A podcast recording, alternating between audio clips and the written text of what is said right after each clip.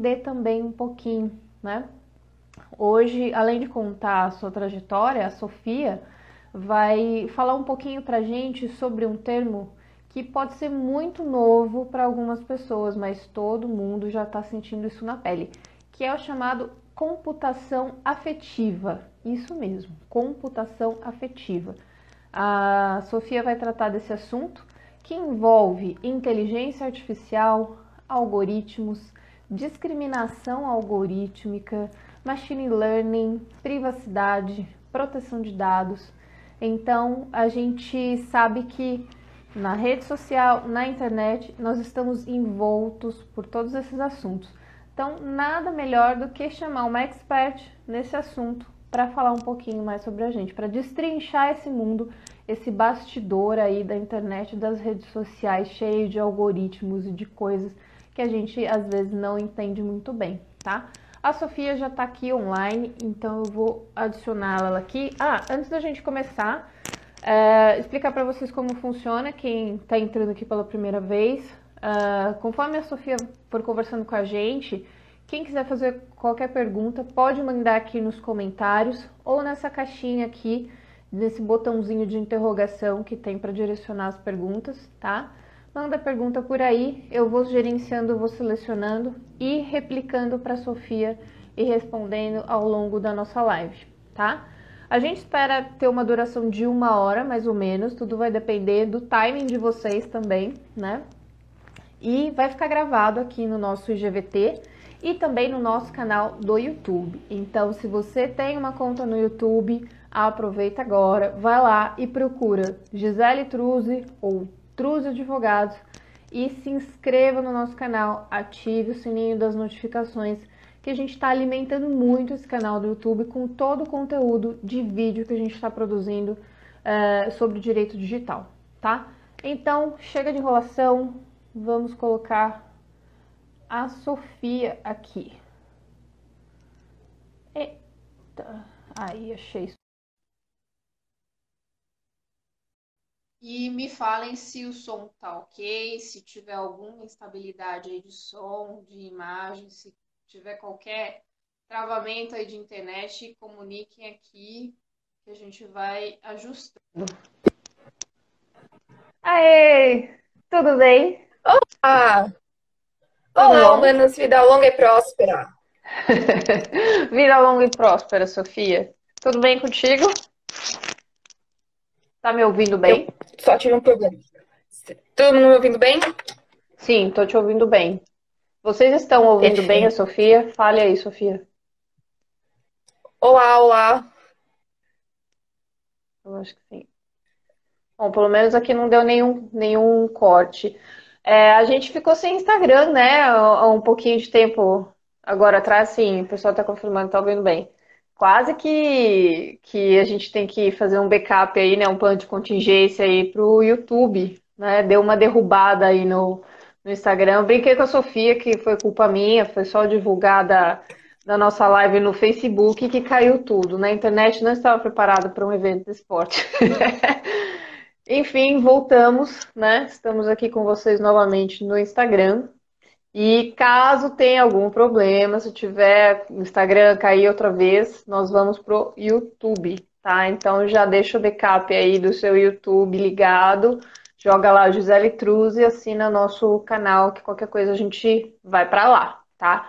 Isso aqui vai ficar gravado, então não se preocupem depois em ouvir novamente, mas participem, hein? Participem, senão não faço mais, tá? Não convido mais ninguém, tá? Bom, Sofia, Vou te apresentar. Bom, em primeiro lugar, muito obrigada de topar essa doideira desse evento que parece que nunca acaba, porque toda hora eu lembro de mais uma mulher que eu deveria ter incluído. E eu acho que eu vou ficar fazendo isso a cada três, seis meses, sei lá, porque sempre tem alguém que a gente precisa colocar, né? Então, muito obrigada mesmo uh, por ter topado. Quem me, quem indicou Sofia foi o Fernando Mercedes, do canal Mente Binária. Tem o Instagram Mente Binária também. Aproveitem para seguir o Fernando Mercedes. Ela é da área de tecnologia também, gente boa pra caramba. E vamos lá, vou apresentar a Sofia aqui para vocês. Vou falar aqui um pouquinho do mini currículo dela. É, apesar de ter só 24 anos, né? A Sofia é super novinha, ela tem um currículo que dá inveja a muita gente com mais da minha idade, tá? Então a Sofia ela é uma cientista de dados, uma profissão que é um super hype agora. Ela é graduada em Direito pela Universidade Mackenzie. E mais uma Mackenzista aí. Pós-graduada em Segurança Digital, Governança e Gestão de Dados pela PUC do Rio Grande do Sul. Certificada como DPO, Data Protection Officer, que seria aqui também aplicável ao encarregado da nossa LGPD. Então, galera aí que está de olho na LGPD, quer trabalhar como DPO, né, Data Protection Officer, se liga aqui nessa live, entupam a Sofia de perguntas, que ela tem muito a falar sobre isso. É, ela é pesquisadora também nas áreas de inteligência artificial e direito, é analista de segurança cibernética. Então, Sofia manja muito de segurança da informação, tecnologia, direito aplicado à tecnologia e todos esses meandros aí de inteligência artificial, privacidade, dados pessoais, tudo aquilo que a gente não vê que está acontecendo atrás dessa telinha. Sofia entende um bocadinho disso daí. Então, antes de você falar desse assunto, né, a computação afetiva, que você manja pra caramba, eu queria que você contasse um pouquinho para a gente da sua vida aqui, para quem não te conhece, né? É, você comentar um pouquinho da, de como foi a sua história. Eu sei que a gente tem algumas coisas em comum já, né? A gente é fuçada em aprender sozinha, se virar nos 30 aí, meio autodidata. Somos maquenzistas, somos apaixonados por tecnologia. As duas têm conhecimento em segurança da informação e privacidade, né? Mas, assim como eu, também vi que sua trajetória não foi nada linear. Né? Então, para você que está caindo de paraquedas agora, acha que Sofia é só mais um rostinho bonito no meio da internet, né? uma pessoa branquinha, de cabelos lisos, ah, ela não enfrentou nenhum problema na vida. Que nada. Sofia tem, olha, fazendo um, uma analogia aqui, né, com o um mochilão que você me contou que você fez, tem uma mochila bem cheia de coisas difíceis de carregar, né? Então, Sofia, palco virtual aqui é teu. Conta pra gente essa trajetória aí da tua carreira, da tua vida com, com direito, com tecnologia. Como é que foi esse rolê? Nossa, eu nunca sei exatamente por onde eu começo, assim, falar sobre mim, mas assim. Uh, eu entrei na faculdade um pouquinho cedo, né? Entrei com 16 anos. E meio que sempre teve aquela pressão, ah, tu entrou cedo, tu vai terminar cedo também. Com 20 anos vai estar formada. E, pô, eu me formei agora, pouco, assim. Na verdade, no meio do caminho eu percebi que não era bem o que eu queria. Uh, eu acho Você entrou em direito primeiro? Eu entrei em direito, eu acho que eu preciso colocar ah. alguns pontos, assim. Eu, eu fui muito uhum. privilegiada, assim, de computador em casa, por exemplo. Então, uhum. meu pai trabalhava com importação de eletrônico, sempre teve internet em casa, todos, todos os modelos possíveis sempre teve. Então eu aprendi a usar muito cedo. E eu acho que isso é um pouco ligado com a minha própria visão com a computação, assim. Foi uma coisa muito... Uhum. Não, eu não, ultimamente as pessoas têm aquele momento, ah, me fascinei pela computação porque eu vi um computador e eu, eu passei por tal situação. E no meu caso nunca teve uma fascinação de fato, porque sempre esteve junto. Então eu sempre tive, nesse aspecto, sempre tive uma sorte de ter, tremenda de ter todos, tudo que fosse referente para testar. Então, aprendi a desenvolver cedo, porque tinha computador em casa cedo, porque tinha saía celular, eu podia ter acesso, tinha um incentivo dos meus pais. Então, eu consigo enxergar que nesse ponto teve um ponto, uma base muito boa. E isso é para comentar porque eu não ligava muito para. Nunca levei assim, ah, vou levar a computação como uma carreira, porque eu também não consegui enxergar dessa forma. Então, eu aprendi, comecei a aprender de parte de segurança de informação, quando eu estava ali por volta dos 12, 13 anos. Tive algumas encrencas com isso, uh, trocava nota sempre que eu achava que tinha nota. Fui me divertindo com isso da, ali na, na minha final de infância, começo da adolescência. Uh, mas eu ainda não estava enxergando bem como uma carreira. Em paralelo, eu comecei a estagiar no Fórum Criminal muito cedo também, durante o ensino médio. E aí eu comecei a achar, peraí, ah, olha só que legal, eu consigo fazer isso de segurança de informação. Existem crimes, e eu falei assim, olha, dá pra juntar aqui. E por A mais B eu achei que seria uma boa ideia fazer direito. Deu um estalo, fui lá, passei na faculdade, entrei na faculdade de direito.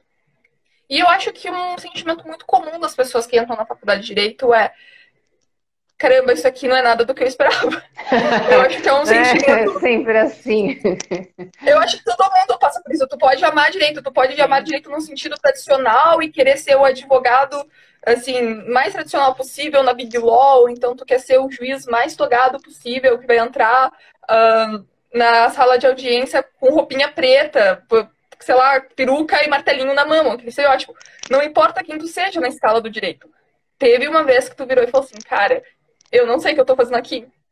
E eu acho que o direito, para mim, no primeiro ano foi tranquilo, porque vinha muitas aquelas matérias, ah, antropologia do direito. Pô, sou apaixonada por antropologia, uhum. filosofia, sociologia, achava barato. Uh, eu achava um pouco estranho, porque eu já, eu sempre, eu, como eu falei, eu comecei a estagiar no ensino médio. Então, para entrar no estágio na faculdade foi tranquilo. Foi. Uhum. As pessoas têm uma noção muito louca que elas querem pessoas muito novas, mas com experiência. E eu meio que bati nesses dois possível, pontos. né? É. O que é uhum. impossível, eu acho, assim, ah, as é. pessoas querem pessoas, querem estagiário de primeiro ano que fale cinco idiomas, tenha pós-graduação, cinco anos de experiência e tudo mais. Mas eu bati alguns pontos e acabei entrando. E era em direito tributário, num escritório bem reconhecido em direito tributário. E aí veio meu primeiro letra do BBB. Eu falei assim, poxa, hum, não sei se isso aqui é pra mim. E logo que eu entrei, aí eu fui pro segundo ano da faculdade, fiz dois meses da faculdade e comecei a dar uma frustrada. Assim, cara, não, eu acho que não é isso aqui pra mim tranquei, uh, fui trabalhar com outras coisas, é, eu acabei conseguindo um trabalho que me fazia viajar, eu fui viajando, conhecendo algumas coisas. Voltei, aí eu cheguei a uma conclusão que o ponto assim, não era, o problema não era o direito, o problema era como eu estava enxergando o direito, porque eu tinha uma visão que era que eu só podia me formar em direito e virar advogada, promotora ou juíza. Uh, ah. Eu tinha essas três opções aqui. Carreiras ou então eu poderia virar do direito, né? É, carreira básica. Que eu cheguei a me formar, entrar numa Big Law, assim, uma Big Firma, e, e é isso da minha vida. Uh, e, e, é interessante falar isso porque eu tô falando de coisa muito recente, eu tô falando de 2016, tô falando de 2017, eu tô falando de ontem. Essa noção que as pessoas têm hoje, que eu vejo às vezes o pessoal que entra em primeiro ano falando, ah, não quero ser advogado, eu quero trabalhar, sei lá, com visual law, quero, quero ser advogado, mas quero uhum. trabalhar mais com essa visão. Ou então eu quero ser uma analista de dados jurídicos. É uma coisa muito recente. É muito, Sim. muito recente. É assustador porque é um hype, veio do dia pra noite, mas ele não era um. não era muito real antes. Eu, quando eu voltei pra uhum. faculdade de Direito, ficou um ponto de. Ah, olha, eu quero fazer outra coisa da minha vida. Eu quero me formar em Direito. Eu gosto de Direito. Gosto muito disso. Eu só não gosto das carreiras que estão falando que eu tenho que seguir. Eu não gosto do futuro que estão falando que eu tenho pra ir. Então, eu vou falar, cara, vou tentar fazer o que eu quero. Se não der certo, pelo menos eu posso ser uma advogada, uma programadora Java frustrada. Tranquilo, posso ser isso. Mas eu Como... precisava fazer um meu... teste. Minha mãe dizia assim que mesmo que eu não gostasse da carreira, né, o direito me dava uma boa base, né? Que ela falou assim, dificilmente uma pessoa que termina uma faculdade de direito e, e não segue carreira, ela vai ser uma pessoa tonta. ela fala, você vai saber se virar bem, pelo menos, se você não gostar, né? Então, pelo menos isso, né? É, exatamente. Foi mais ou menos o que minha mãe falou também. E a minha mãe é advogada, né? Então, eu voltei para a faculdade de Direito. Primeiro, eu, eu, trabalhei com Direito Constitucional, que aí eu gostei muito porque era uma coisa muito lógica. Eu comecei a sacar, cara, eu gosto muito de lógica. Então, ah, eu, no fim das contas, trabalho... quando eu estava estagiando com direito tributário, no fim das contas, eu fazia automação de planilha. Era isso que eu fazia, porque eu gostava de fazer e resolver o problema das pessoas lá. E quando eu fui trabalhar com direito constitucional, eu comecei a sacar que dava para fazer algumas brincadeiras de lógica, escrever algumas coisinhas sobre isso. Uh, mas aí logo depois eu fui para um estágio na Prefeitura Municipal aqui de São Paulo, na Secretaria de Inovação e Tecnologia, que era na parte de. Era uma coisa muito ampla, tive sorte com isso de novo. E eu caí com um projeto do Wi-Fi Livre aqui de São Paulo. Então, eu trabalhava hum. tanto com o espectro de modelagem de dados, e foi quando eu comecei a perceber uhum. que eu gostava disso. E ressuscitava com o negócio que eu já estava lá atrás, que era segurança de informação. Aí eu falei assim, cara, there's something there. E aí pouco depois eu fui para um escritório de advocacia de, da parte de direito digital. E eu costumo falar assim que eu eu, na minha parte de carreira, sempre tive sorte de conhecer pessoas muito bacanas e eu faço um agradecimento, assim, falando de mulher específica, duas mulheres que, cara, olharam para mim e falaram assim, tá, vai lá, vamos tentar, que foi a Juliana Brúzio, e depois a Patrícia Peck. Então foram duas uhum. pessoas que falaram assim, cara, vamos, vamos fazer, vamos sair daí. E é a partir disso que eu entrei nesse escritório e comecei a perceber que dava para juntar as coisas. Aí eu fui, aí eu fui indo, saí do escritório, fui para startup de, de análise de dados jurídicos, depois eu fui para uma outra startup e fui indo. Uh, surfei dois hypes na sorte, que foi tanto desse negócio de legal tech, né, que subiu do dia para noite, e eu uhum. pude aproveitar, e agora da proteção de dados também, né, atualmente eu trabalho no quinto andar, eu sou, eu trabalho dentro do time de privacidade, e eu sou responsável por como os dados são utilizados lá dentro. Então, junto com conhecimento de segurança de informação que eu preciso ter, para onde, onde aquilo vai, como a gente vai fazer a transmissão segura daquilo, quem vai acessar. Uh, mas eu também trabalho com uma questão da minha própria carreira que eu tive como cientista de dados, porque eu preciso saber. Não adianta eu também proteger, proteger, e depois, no fim, da, no fim das contas, o analista, o cientista não consiga utilizar. Então, como eu consigo ter um equilíbrio dessas coisas?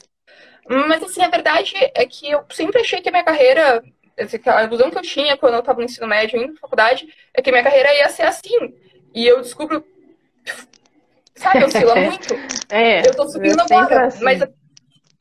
É, na verdade, não assim, mas aquele, é uma subida assim, aí tu para, aí tu olha pra cima, tem mais um. Você precisa caminhar é. reto, subir mais um pouco. Ou é um platô, né? Você sobe, sobe, sobe, aí você enfrenta um platôzinho, aí você sobe mais um pouquinho, outro platôzinho, né? Você acha que é assim, não, né? Ou então é uma elipse para baixo, né? Um espiral para baixo, para cima, uma coisa muito doida, né? É muito, muito louco. Não, assim, é uma coisa que eu acho que se alguém pudesse ter me contado antes, eu gostaria de, assim, se eu fosse voltar no tempo e falar para Sofia do passado, eu ia falar justamente isso, assim, tipo, as coisas não são lineares e tá tudo bem. E as pessoas têm seu próprio tempo. Algumas coisas parecem muito rápidas para mim, Hum, mas para pessoas, outras pessoas parece que leva mais tempo fazer e vice-versa. Existem coisas que eu olho e falo, cara, hum, não, sabe, não vai ser agora. Legal, show de bola, Sofia. É bacana você falar isso, porque é, acho que eu não sou a primeira a falar, mas muita gente se impressiona né, com a tua pouca idade. Você tem 24 anos e já, já tem uma carreira na área, né, em desenvolvimento. Quando eu saí da faculdade, eu tinha 24 anos, né? Quando eu saí do Mackenzie, eu tinha 24. E comecei a trabalhar no, no escritório é, em 2005, né? Então, assim, tudo muito difícil mesmo, né? Então, quando as pessoas uh, imaginam já está trabalhando numa empresa como o Quinto Andar, né? Que é um site de como que a gente pode colocar de administração de imóveis seria venda, compra, locação, né? Para quem, quem conhece, né, é, é, um dos grandes sites aí de, de administrações de, de imóveis aí, é, onde é as próprias pessoas, né, os proprietários podem cadastrar e tudo mais também. Então tem, tem uma mobilidade diferente de, de outros sites já mais antigos aí, que estão mais de décadas, né? E aí tem esses diferenciais, né, de, do próprio usuário colocar ali, funciona meio que como se fosse um, um Airbnb, né? mais para essa área de mercado imobiliário, né? Então, assim, quem vê a, a, Sofia de fora, às vezes pode olhar e falar, ah, essa moça fez faculdade particular, né? É tão nova, ela, ela, é branquinha, e que eu, que eu brinquei com você, do cabelo liso, ah, é, cresceu no leite com pera, né? Como a gente diz aqui em São Paulo, né? Não enfrentou dificuldade alguma, né? E não, né? Você também me falou que teve faculdades que você entrou e saiu, você não concluiu, e, e, você também se sentiu meio nessa pressão que todo mundo fica de encerrar ciclos, né? De concluir as coisas, né? E, e é muito difícil a gente lidar com isso, porque o mundo cobra da gente uma linearidade que ninguém tem, né? A gente se compara também a essa linearidade que ninguém tem. Ou seja, vendem um troço pra gente que não existe, a gente se cobra de uma coisa que não existe e que ninguém consegue entregar. Né? Então, assim, uma das coisas que, que, eu, que eu tô achando legal de, de trazer para essas lives aqui é mostrar isso, né? É, esses ciclos que a gente tem, essas oscilações que a gente tem de vida, de carreira, de trancar uma faculdade, de desistir de uma outra porque vê que não tem nada a ver, né? Partir para uma outra oportunidade, depois volta sem ter que ficar remoendo essa situação, porque às vezes é exatamente essa mudança enorme de carreira, né? Um, um, vamos dizer assim, um circuito que você passou na sua área profissional é, bacana, bem versátil, em pouco tempo, que às vezes te permite é, entrar em determinadas áreas e seguir um fluxo, porque você já acaba sabendo exatamente aquilo que você não quer, né? Porque você já teve todo um universo de experimentação, né? E então acho, acho legal trazer isso assim, de uma experiência sua profissional, que apesar da pouca idade que você tem, você já consegue sentir esses, esses ciclos, né, na, na sua carreira, na sua vida. Porque muita gente está lá frustrado no, no LinkedIn, pedindo emprego e tal, e achando que a vida é assim, e não é não, né? E eu, você, eu lembro que a gente. Pode falar.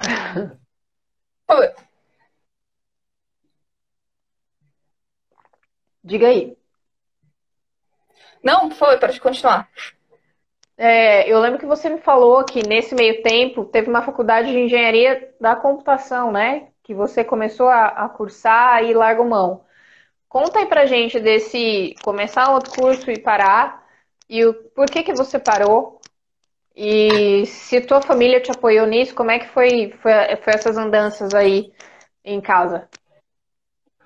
Eu entrei em engenharia de formação na Federal do ABC. Na verdade, eu entrei no. Lá é bacharelado interdisciplinar, né?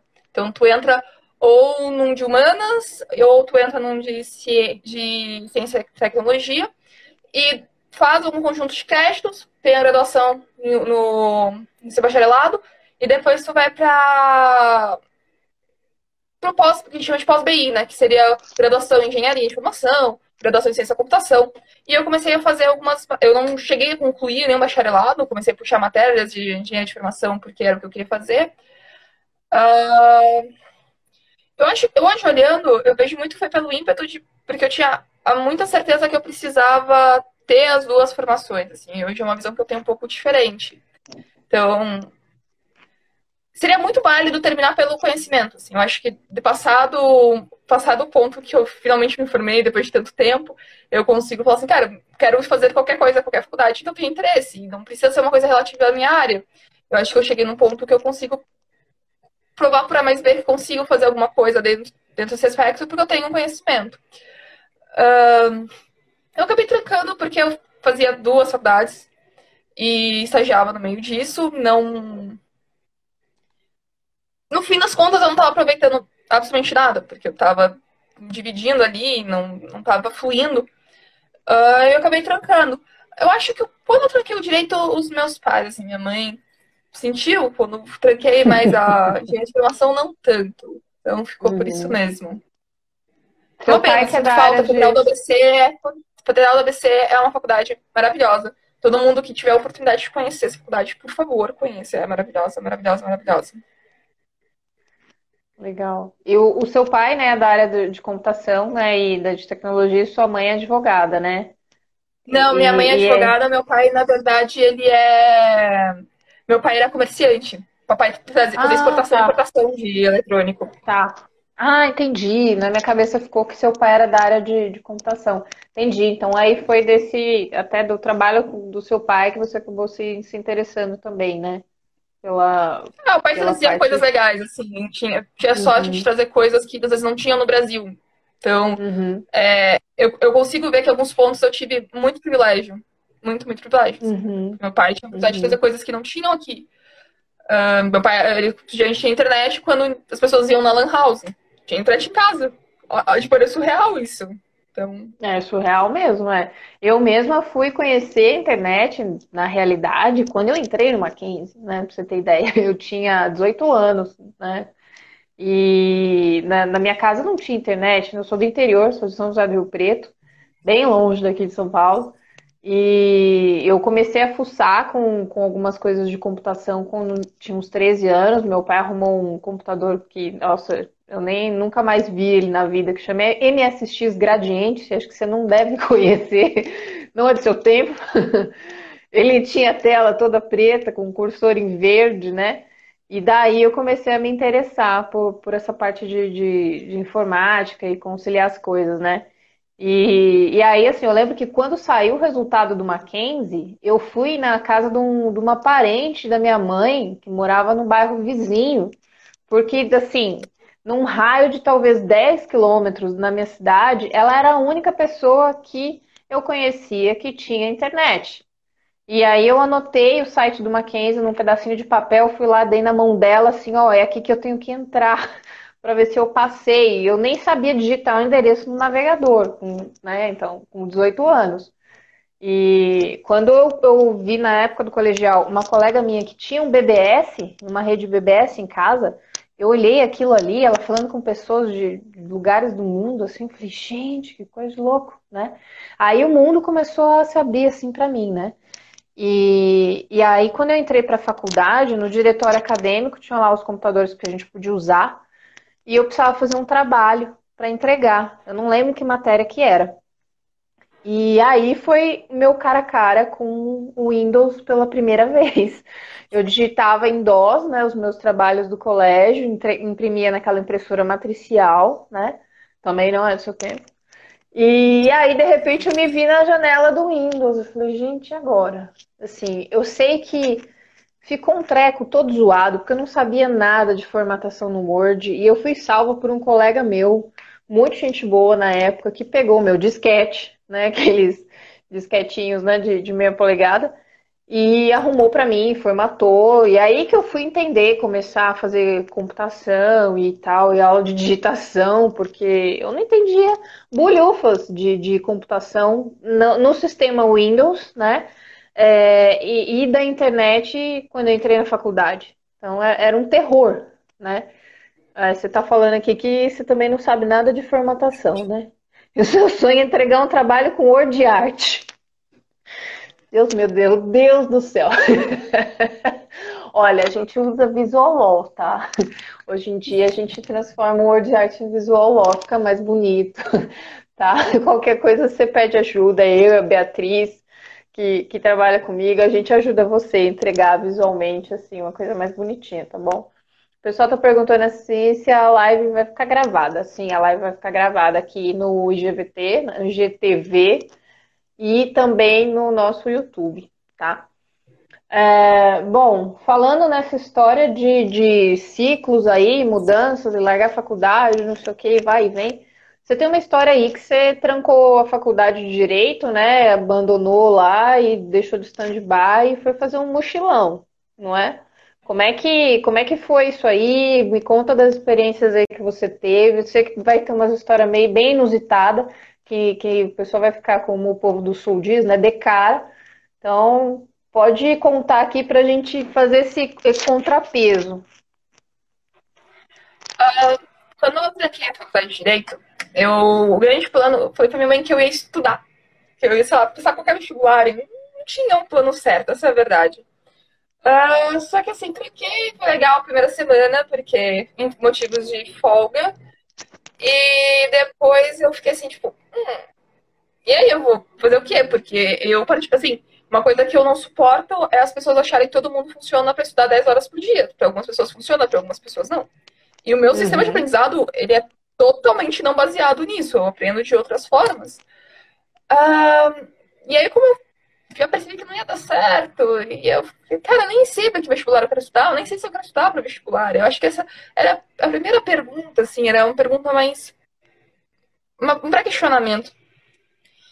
Um, e eu, logicamente, não gostava de depender financeiramente, então eu falei assim, cara, eu vou arranjar um trabalho e, bom, vamos lá.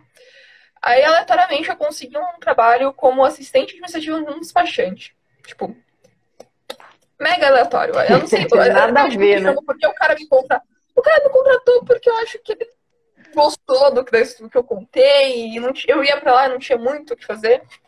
Aí eu comecei a sacar que ele tinha um, uns, negócios, uns processos judiciais lá pendentes, não sei o quê. Uh, e naquela época ainda não tinha ESAGE para todos os lugares, PJE e afins.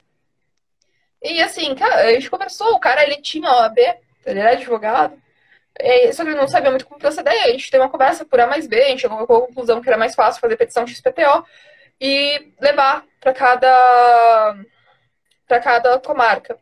E aí eu tive uma grande chance de poder viajar com um patrocínio atrás, né? Tipo, então podia viajar, tinha vários lugares para ir. E melhor ainda se eu tiver pelo menos um salário garantido. E foi, ajuda, ajuda bastante. Aí eu fui e viajei, eu acabei. Era pra ser uma viagem, né? Mas profissional. Só que, vamos ser sinceros, de uma cidade para outra, tu tem uma outra cidade, vai lá e começa a conversar com as pessoas, conhecer. Até porque todo mundo não consegue fazer tudo um único dia. Sim. Então eu acabei viajando por vários lugares do Brasil, tive essa sorte, assim. E. Cara, eu vivi coisas assim muito muito peculiares. Então, eu fiz amizade com pessoas das quais eu não faria, talvez, numa situação normal. Tava em, Be em Belo Horizonte, fui para Ouro Preto e acabei conhecendo um cara que era irlandês, que também estava viajando e que ele, a gente conversava em alemão, porque uh, ele tinha morado na Alemanha com um companheiro dele e a gente foi junto e foi viajando. Ou então, eu tava lá no ônibus, aí eu fui do... Eu fui Aí eu voltei para pagar, aí eu fui de BH para Vitória, trocando ideia com uma senhorinha a noite inteira. E ela não parava de falar, mas ela contava da vida, porque ela estava indo pra Bahia, porque ela isso, porque aquilo. E assim, cara, isso é muito legal. Isso é muito legal, porque eu acho que eu tive a oportunidade de conhecer alguma coisa fora do eixo que eu estava acostumado no, dia, no meu dia a dia. Então, isso me abriu os olhos de uma outra maneira. E eu consegui algumas histórias muito boas. Então, Uh, o primeiro lugar para qual eu fui foi para Uberlândia. E assim, essa história é muito especial porque quando eu saí de São Paulo para lá, foi num foi um voo que aleatório que eu peguei. E do meu lado tinha um cubano que estava no Médicos Sem Fronteiras indo atender lá. E ele começou a contar da vida dele. E eu cheguei lá, fui, resolvi os problemas que tinham para resolver, só que resolvi tipo de manhã. E meu ônibus para Belo Horizonte era 11h59 era 11 da noite, pontualmente. E eu ia passar o dia inteiro sem fazer nada. Eu entrei do, num bar do lado da, da rodoviária, fui pegar alguma coisa para comer, comecei a trocar ideia com o dono do bar. Aí o dono do bar acabou perguntando se eu não podia ajudá-lo numa situação. Então ele me contou que a filha dele tinha acabado de se separar no meu estado do companheiro dela. E o cara tinha vendido uma moto que era dela e ela usava pra trabalhar. E o cara tava devendo três contos pra ela. Três ou quatro. Então assim. E ele perguntou, ah, já que tu tem conhecimento de direito, você não quer ir lá fazer a mediação e ver que dá para fazer e tal? Eu fiquei, sabe, quando você tá assim, tipo, cara, eu já tô aqui, sabe? Eu já tô longe pra caramba de casa. não tenho muita, eu não tenho muita perspectiva, para ser sincera. Eu tenho uma liberdade muito boa, que é a liberdade de não ter perspectiva do que eu vou fazer. Vamos, bora, me leva lá. E aí o cara me levou pra casa da. pra casa do cara. E aí eu fui conversar com o cara, o cara tava com um cara uma fechada, esse tipo, oh, não mandaram você aqui, eu não queria isso. Aí eu entrei na casa pra conversar com o cara, aí o cara começou a chorar, começou a falar da menina, que sentia saudades, e no fim das contas ele deu dinheiro, eu levei o dinheiro pra, pro cara, e a menina ficou super feliz, porque ela vai poder comprar a moto dela pra trabalhar de novo, porque ela vai trabalhar fazendo entrega. E aí o cara decidiu me me presentear, assim, uma forma de reconhecimento do que tinha feito. Aí o cara decidiu simplesmente fazer um churrasquinho no meio da rua e dar churrasquinho pra galera e, e trazer pinga não sei da onde, porque é pinga do interior de Minas, e come aqui aquilo, come isso, bebe isso. Eu sei que eu fui entrar no ônibus para voltar pra, pra ir pra BH. Cara, eu primeiro que o cara me fez uma, tipo, uma caixinha com fez uma quentinha pra levar. Fez uma quentinha com pão de queijo.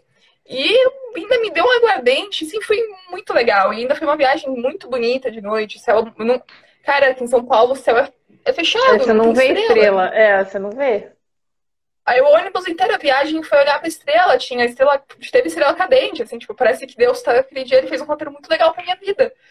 Então, assim, eu acho que foi um período muito bom para eu começar a perceber que existe existiam coisas além do que a gente vê aqui, né? A gente, principalmente quem tá em São Paulo, fica muito fechado em São Paulo, São Paulo, São Paulo. Sim. E vivo numa bolha, num bairro que é uma bolha. Então, ter essa sacada foi muito bom. Foi uma oportunidade é. muito, muito maravilhosa. Tem outras histórias, meu, conheci um circo, fui com a galera do circo e tal, com Você viajou com um circo? Uh, Como assim? Viajei com um circo. Conte-me mais uh, isso.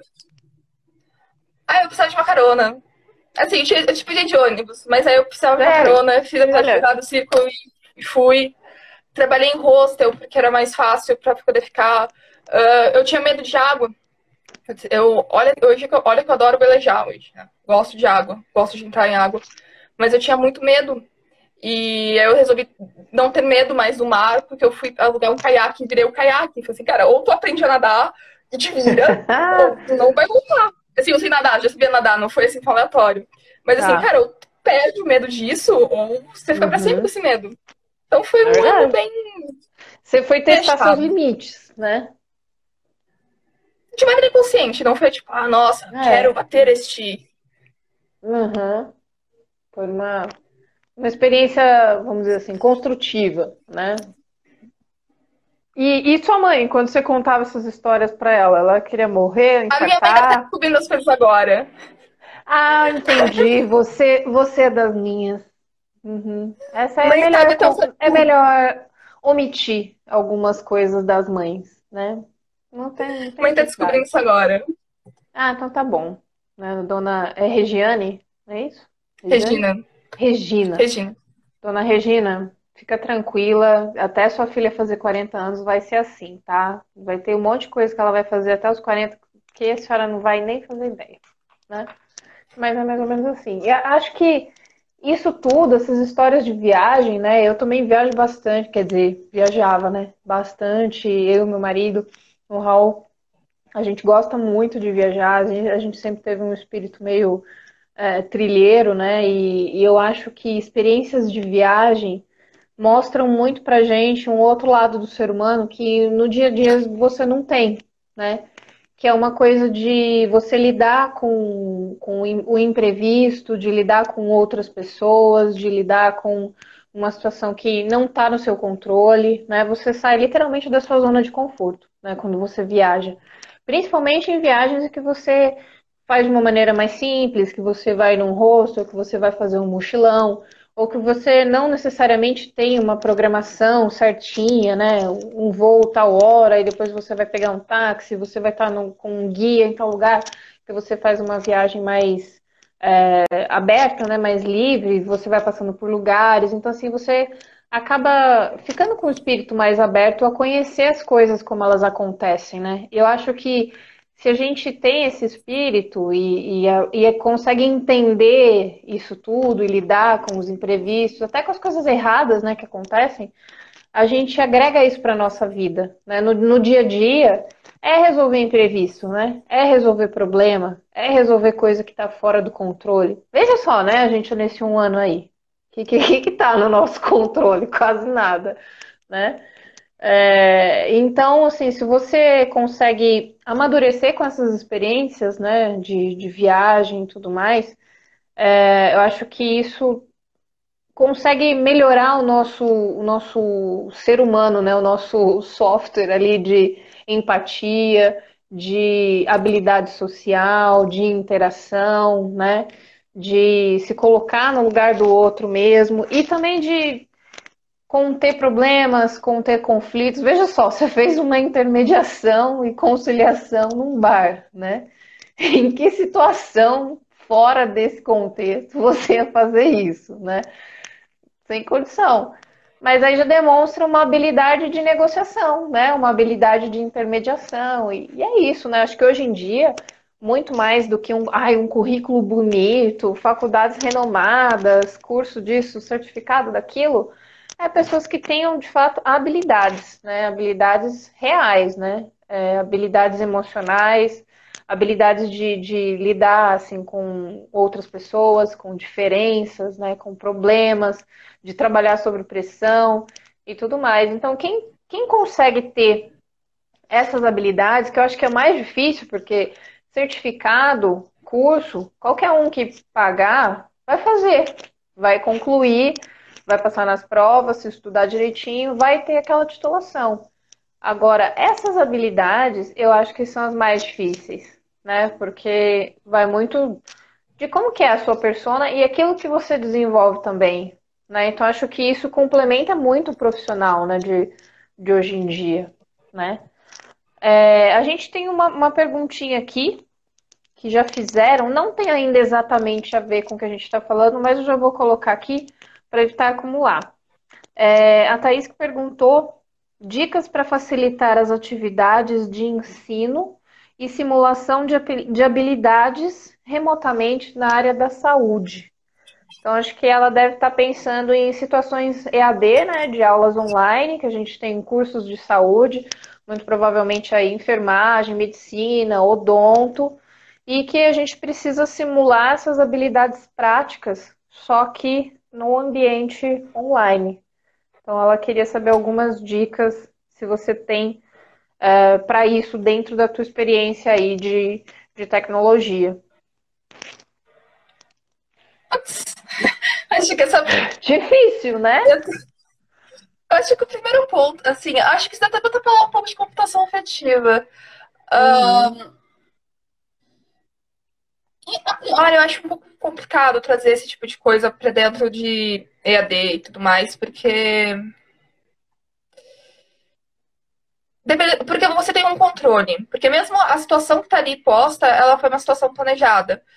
Então, ela foi criada para aquela circunstância, ela foi feita para aquilo e tem um resultado esperado. É um pouco diferente de tu, sei lá, ir para um, um bar e acabar no meio de uma conciliação, assim, é uma coisa aleatória.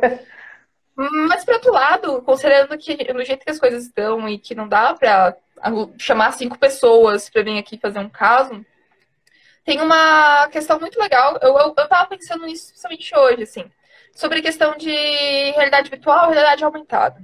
Então, se vocês procurarem aí no, no Google, tem um caso bem interessante sul-coreano de uma mãe que revisitou uma memória dela a partir de um VR, que era com a filha dela que já tinha falecido, seis anos. Então, todo o cenário foi reconstruído para uma tarde no parque, que ela realmente teve, é uma lembrança dela, foi descrito com base naquilo que ela tinha colocado, do jeito que a filha dela estava e tudo mais. Lógico, os desenvolvedores colocaram algumas impressões próprias ali, porque, enfim, tá criando, então colocaram a menina falando que tá com saudades, logicamente não é o contexto que tá na vida real, não fala uhum. tá com saudades de alguém uh, como se tivesse partido na vida real. Mas fizeram todo esse desenvolvimento e deram para essa mãe para ela colocar os óculos e ter essa interação. Então, esse é um ponto que eu acho talvez.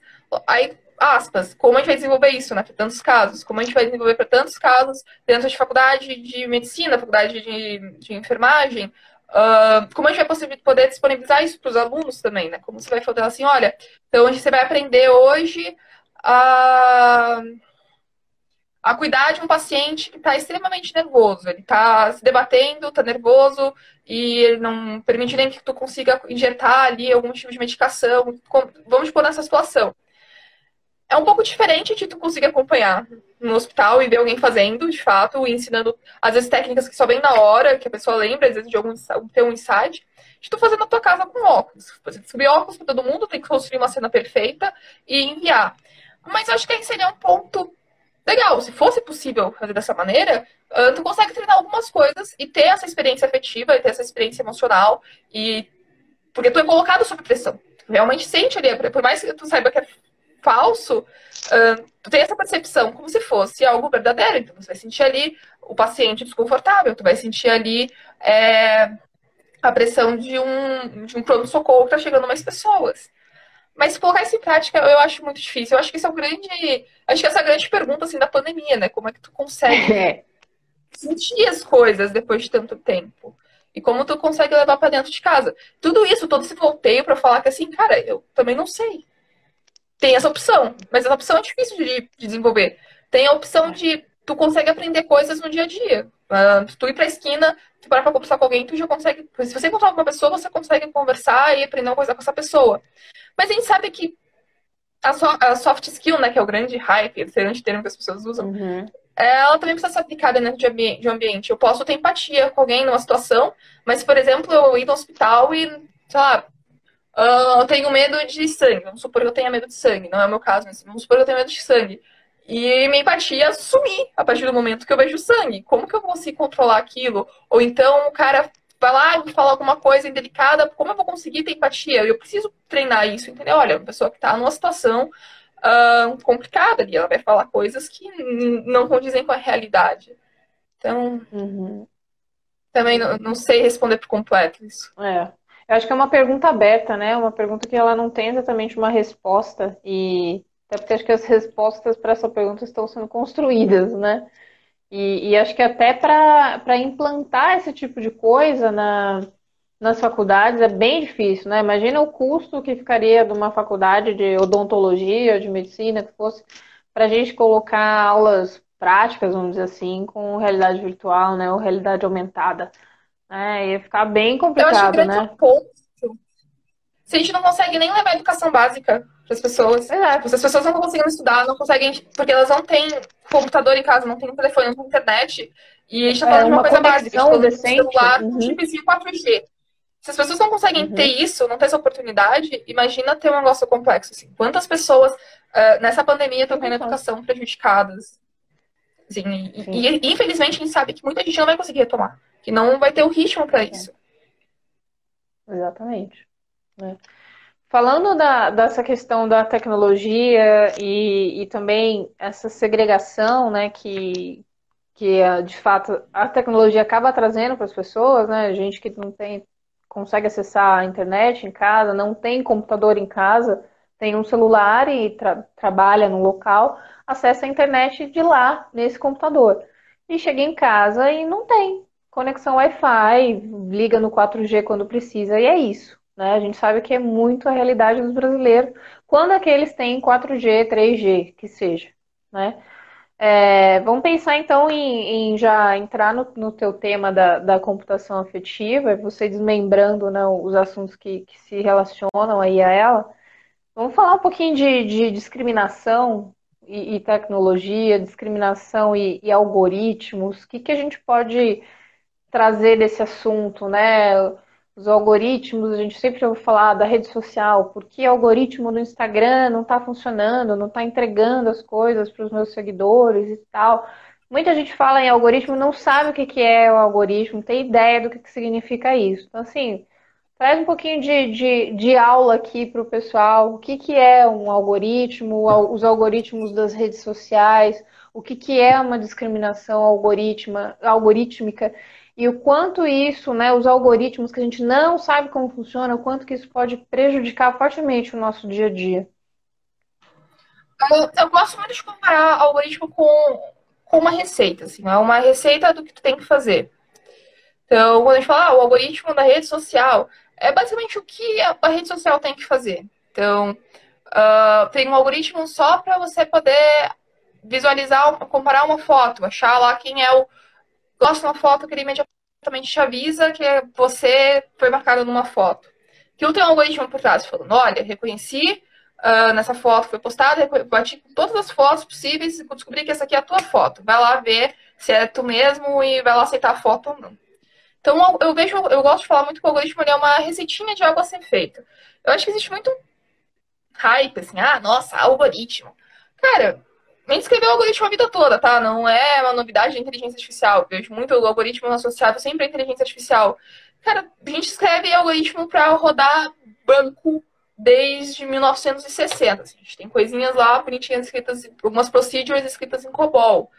Uh, a gente tem coisa já nos anos 90. Então não é uma coisa assim, ah, olha, é recente. Um grande problema que a gente está tendo agora com o algoritmo, logicamente, a gente associou com IA, a gente tem IA para cima e para baixo. Uh, e a gente consegue. Eu gosto muito de falar que, na verdade, o problema não está no algoritmo, o problema não está na inteligência artificial, o problema não está no modelo de inteligência artificial que tu está utilizando. O problema está na gente. É, eu acho que a inteligência artificial é um espelhão gigante. Ela reflete o que a gente é.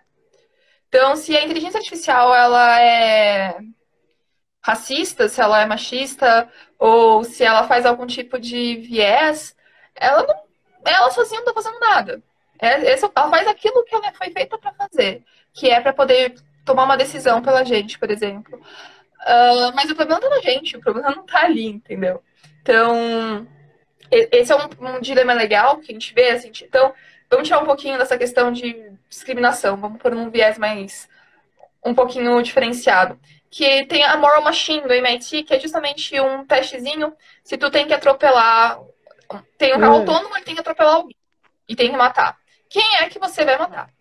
E isso é muito legal porque a gente vê diferenças por países. Então a gente vê, por exemplo, países que preferem, uh, preferem uh, matar pessoas mais novas porque tem um respeito com o ancião de uma maneira muito, muito forte, muito exacerbada. A pessoa mais velha ela tem um papel muito forte na sociedade.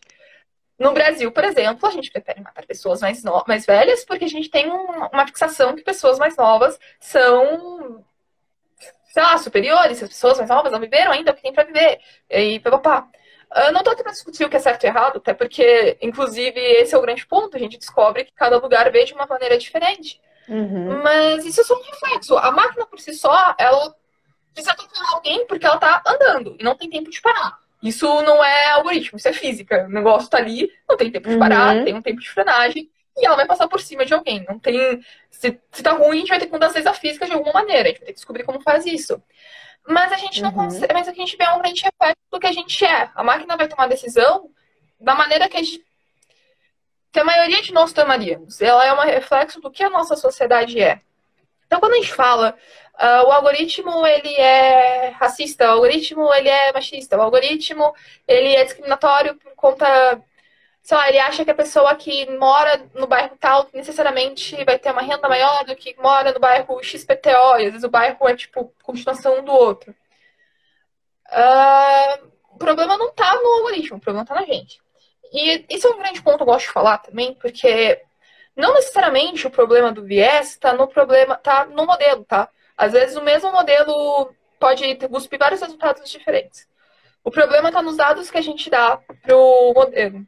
Então a gente tem um caso um caso americano que, por exemplo, que a máquina a máquina era um modelo que julgava a chance de reincidência de prisioneiros lá dos Estados Unidos.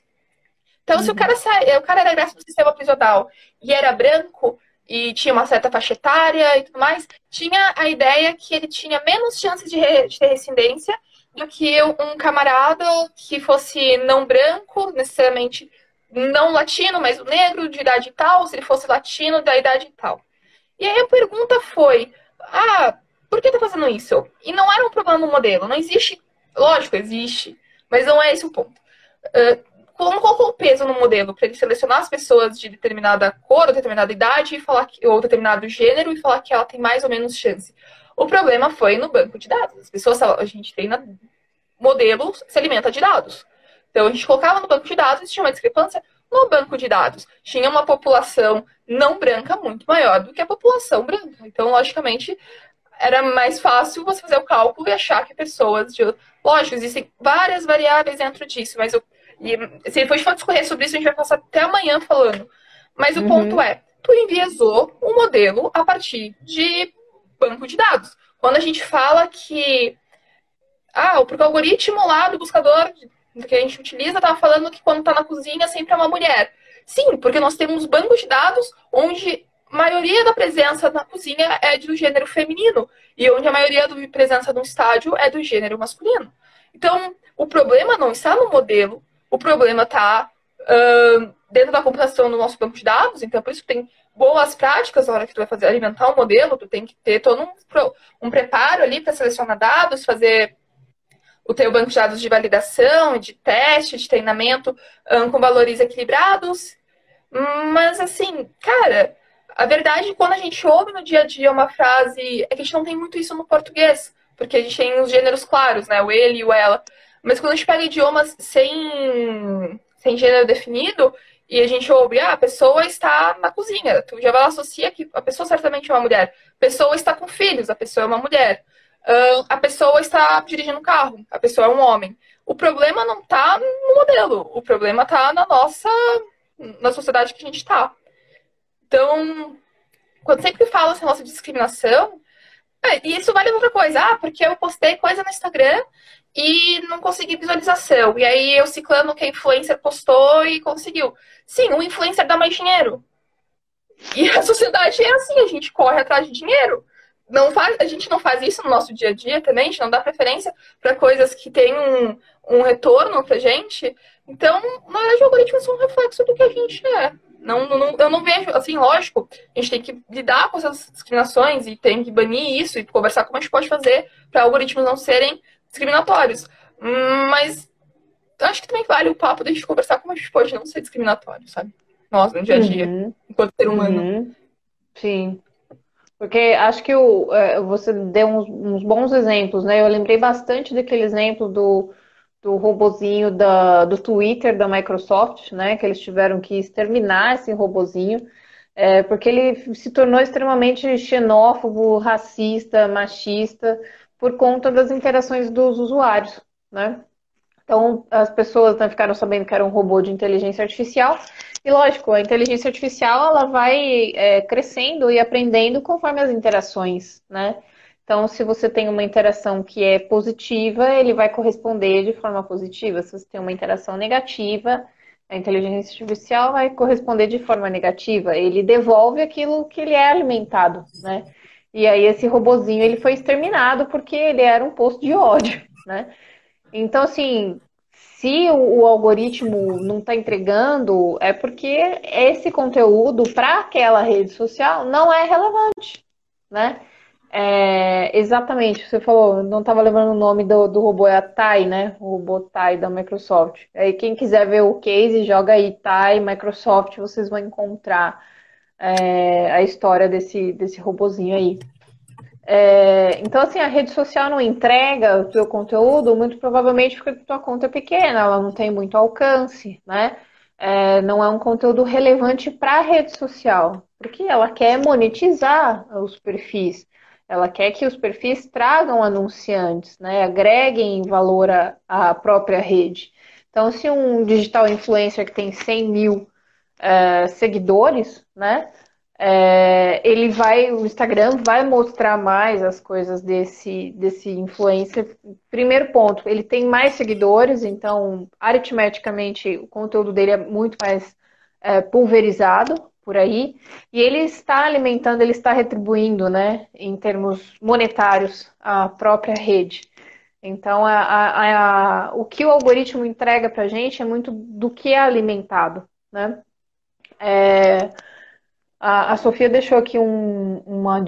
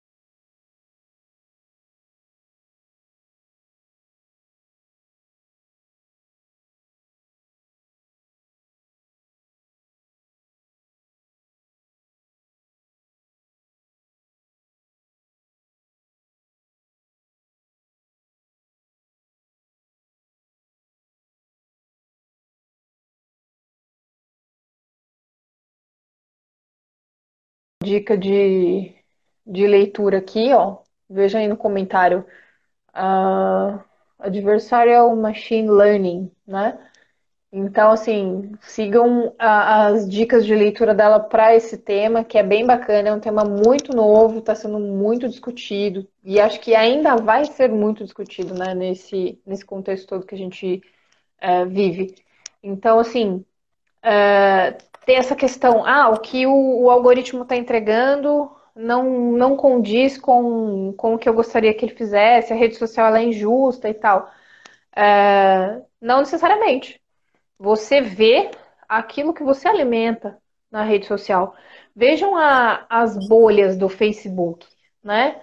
Tem um documentário do Eli Pariser, né? Um pesquisador muito legal, Sofia, dá um Google ali no, nos comentários aqui para deixar pro pessoal enquanto eu falo, por gentileza.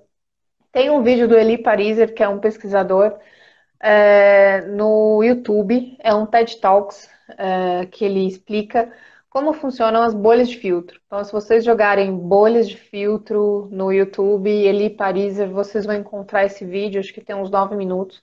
Ele explica como funcionam as bolhas nas redes sociais.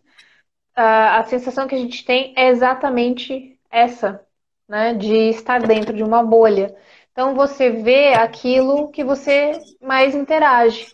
Então, as pessoas com as quais você mais fala naquela rede social, o indivíduo com quem você mais conversa no WhatsApp, é o que vai mais aparecer no seu feed do Instagram ou do Facebook, né? Porque são empresas do mesmo grupo econômico, né? Eles compartilham dados.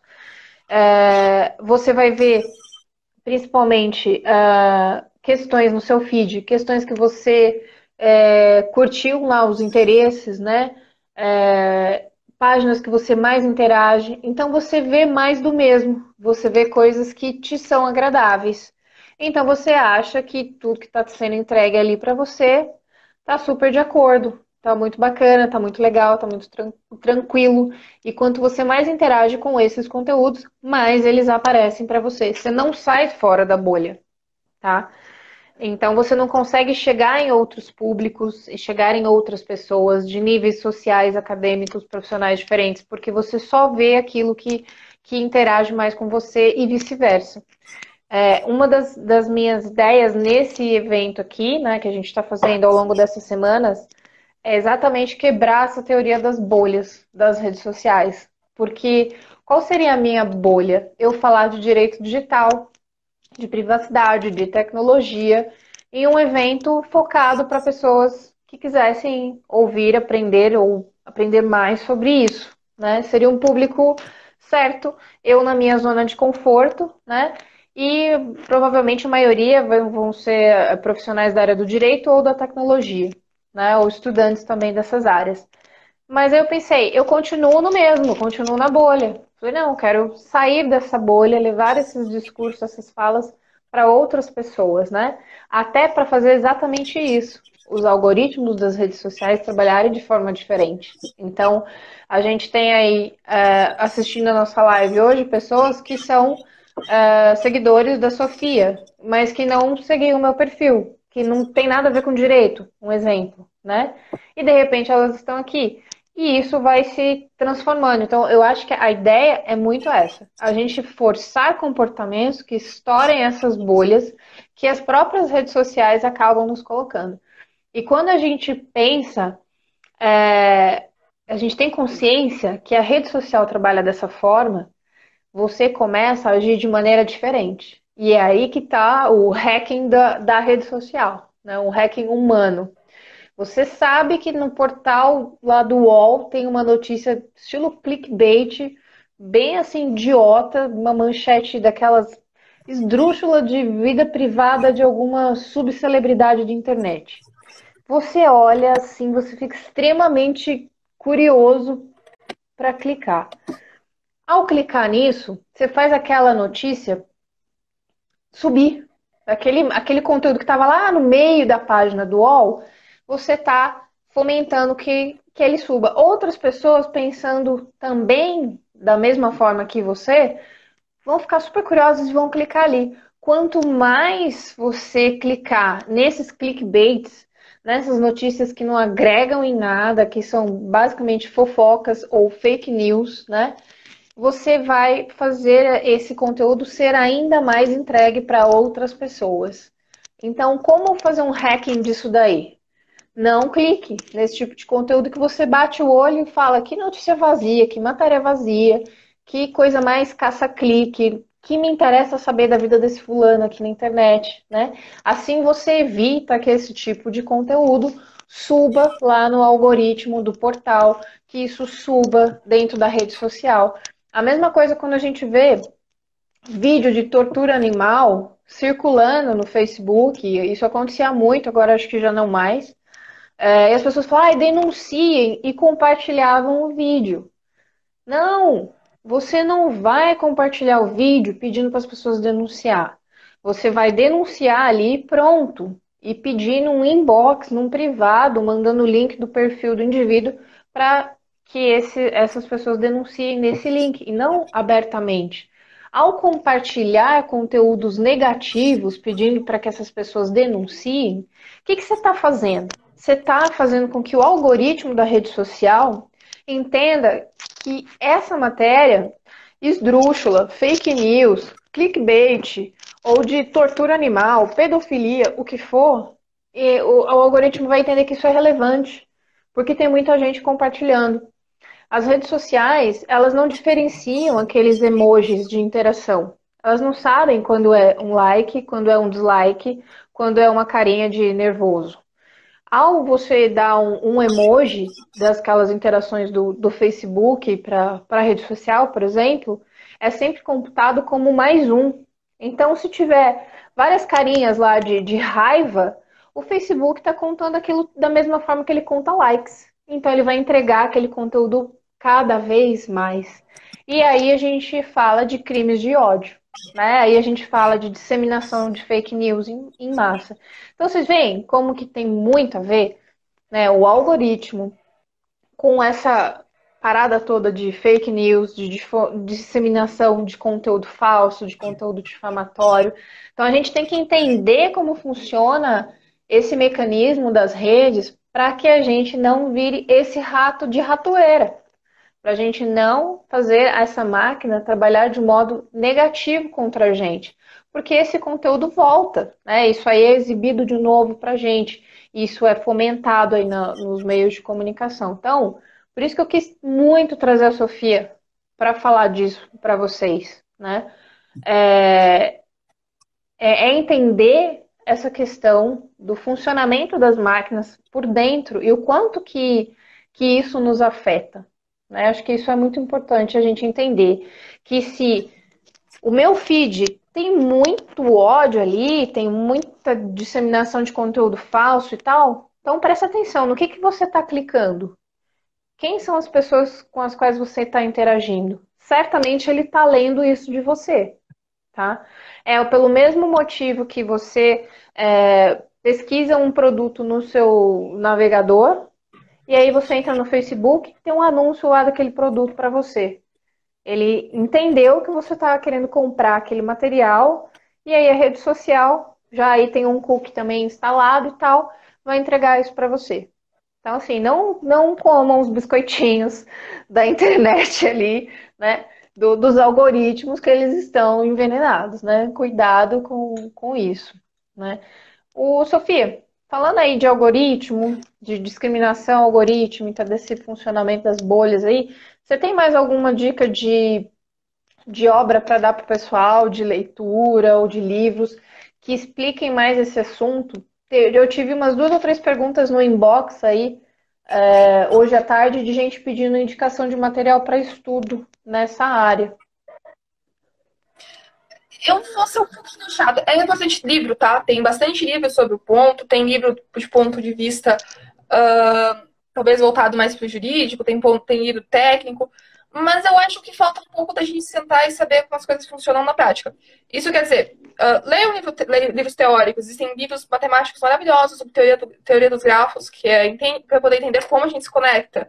Uh, tem um Tem um autor brasileiro, que é o Eduardo Magrani, que ele põe no ponto de vista uh, dos algoritmos voltados um pouco mais à parte jurídica. Tu tem material pra caramba sobre isso.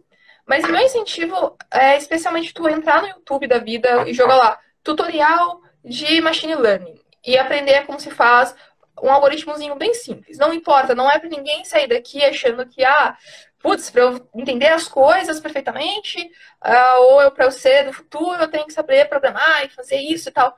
Não, mas é bem o mínimo. É saber como, como, que, é, como se pensa, né? Qual, qual é o pensamento que tu tem na hora de desenvolver um algoritmo desse?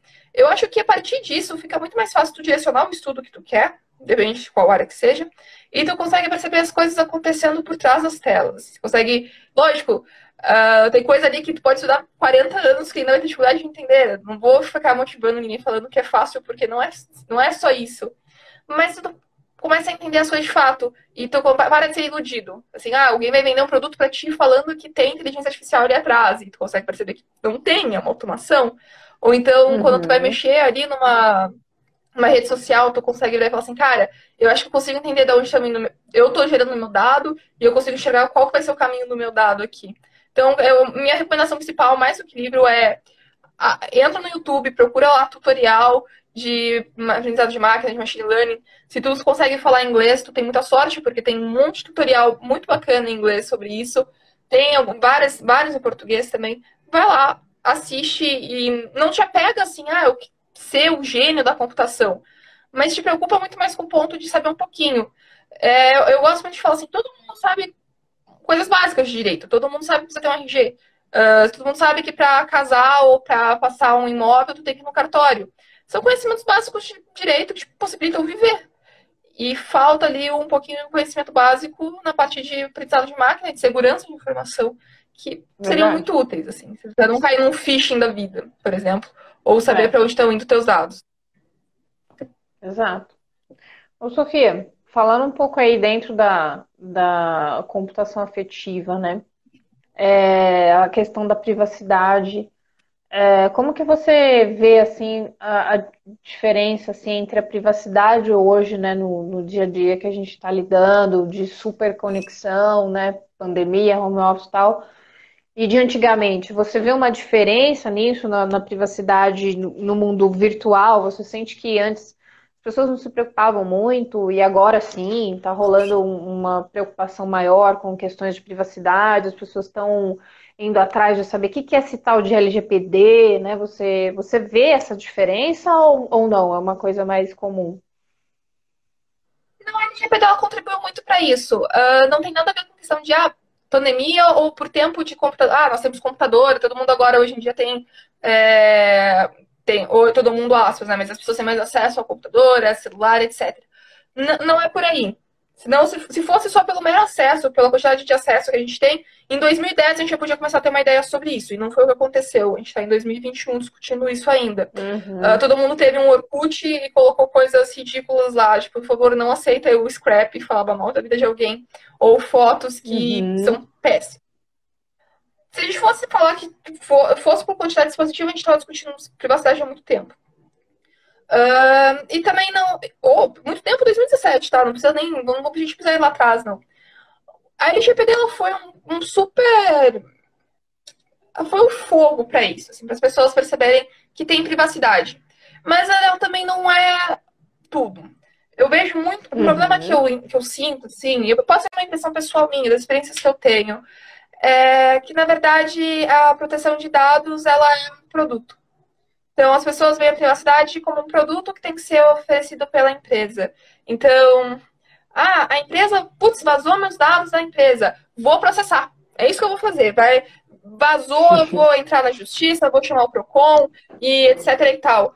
Uh, ok, teu direito, tá válido uhum. e realmente tem que verificar.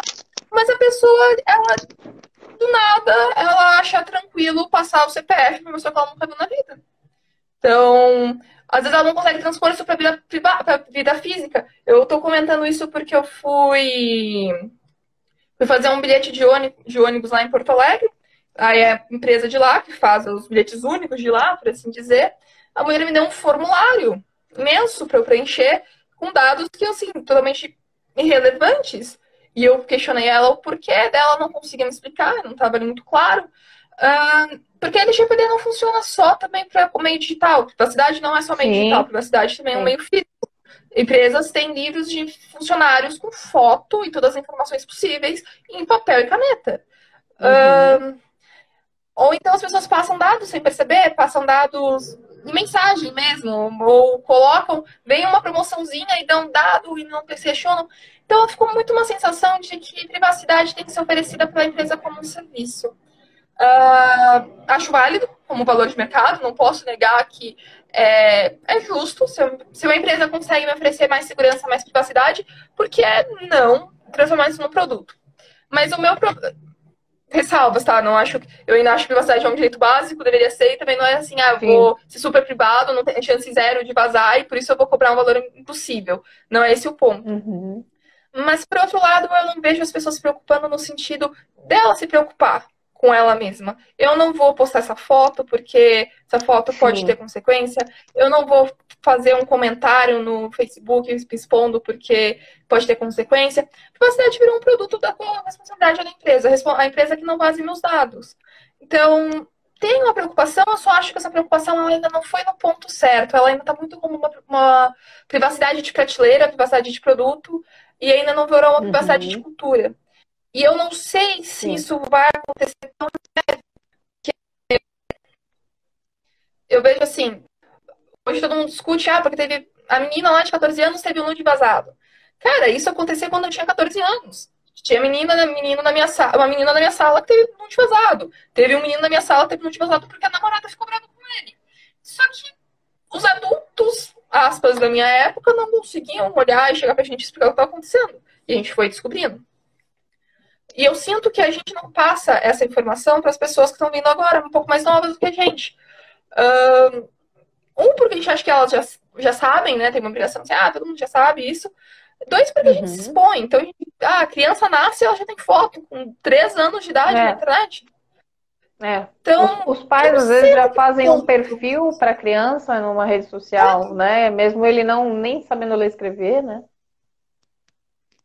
Eu estava refletindo um dia desses, porque eu estava procurando sobre a vida de uma pessoa que já tinha falecido há muito tempo e não encontrei nada sobre ela na internet, nada. E eu estava refletindo que se eu falecer hoje, a minha prima de 4 anos, que é, um, que é a minha coisa mais fofinha que eu tenho, se ela quiser saber da minha vida, ela vai conseguir achar tudo sobre mim. Tudo. Ela, tudo. Eu, eu acabei de narrar a minha vida aqui. Ela vai saber uhum. toda essa uhum. informação. Ela uhum. vai ver tudo que eu postei no Facebook, no Twitter, no Instagram, uh, no Reddit, vai ter foto, vai ter vídeo, vai ter voz, vai ter. Uhum. Tem um monte de coisa aqui gravado, tem coisa em nuvem, tem fotos totalmente aleatórias da minha vida. Ela vai ter acesso a tudo que eu fui. Então. Sim. E, e, até pensando nisso, né, que você falou, as empresas estão vendo a privacidade como um produto, quando eu acho que a privacidade é, uma, é um direito, né, e, e, ela deve ser vista como um próprio negócio, né, das empresas, não como um produto é, como um agregador, né? Faz um diferencial comercialmente falando? Sim, faz, claro, né? Mas é, é, ela não pode ser, ser vendida, né, dessa maneira, assim como, olha, você paga um pouquinho mais para ter um pouquinho mais de privacidade. Poxa, cara, é, ela é inerente, né, à, à, própria pessoa. E aí a gente tem, é, hoje em dia, empresas, né, principalmente nos Estados Unidos, é, especializadas em acabar com, com toda a sua uh, seus arquivos no mundo digital, né? Eles fazem o que eles chamam de suicídio digital. Né? Eles conseguem, de alguma maneira, excluir todas as suas contas, os seus conteúdos, tirar o seu nome da internet, né? Ou pelo menos limpar bem. E isso, talvez, de uns 10 anos para trás, não era sequer pensado, né? Esse tipo de serviço. E, e, hoje, com a inserção de tanta coisa, e até voluntariamente pela gente né, na, na internet, é, acaba se tornando necessário. Né? Então, eu, eu falo às vezes para alunos né, que tem muita gente que comete sincericídio virtual, né? É, ao escancarar muita coisa na internet, ao, ao falar assim, né, fazer muito textão, vídeos e tal, dizendo coisas que não precisariam estar ali, né? E acabam criando provas contra si mesmo, né? Cometem às vezes pequenos delitos ou grandes delitos por aí, e tira uma foto, faz um vídeo e tal, e aquilo acaba em algum momento indo parar numa nuvem que vaza ou manda para alguém que, que tem essa prova, né, e usa contra a pessoa.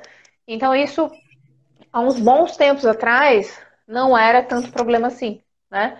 É, hoje em dia eu já vejo assim alguns jovens, uh, mais jovens que você, assim pessoal adolescente mesmo, assim 15 anos, preocupado com as fotos que os pais deles estão pondo sobre ele, né?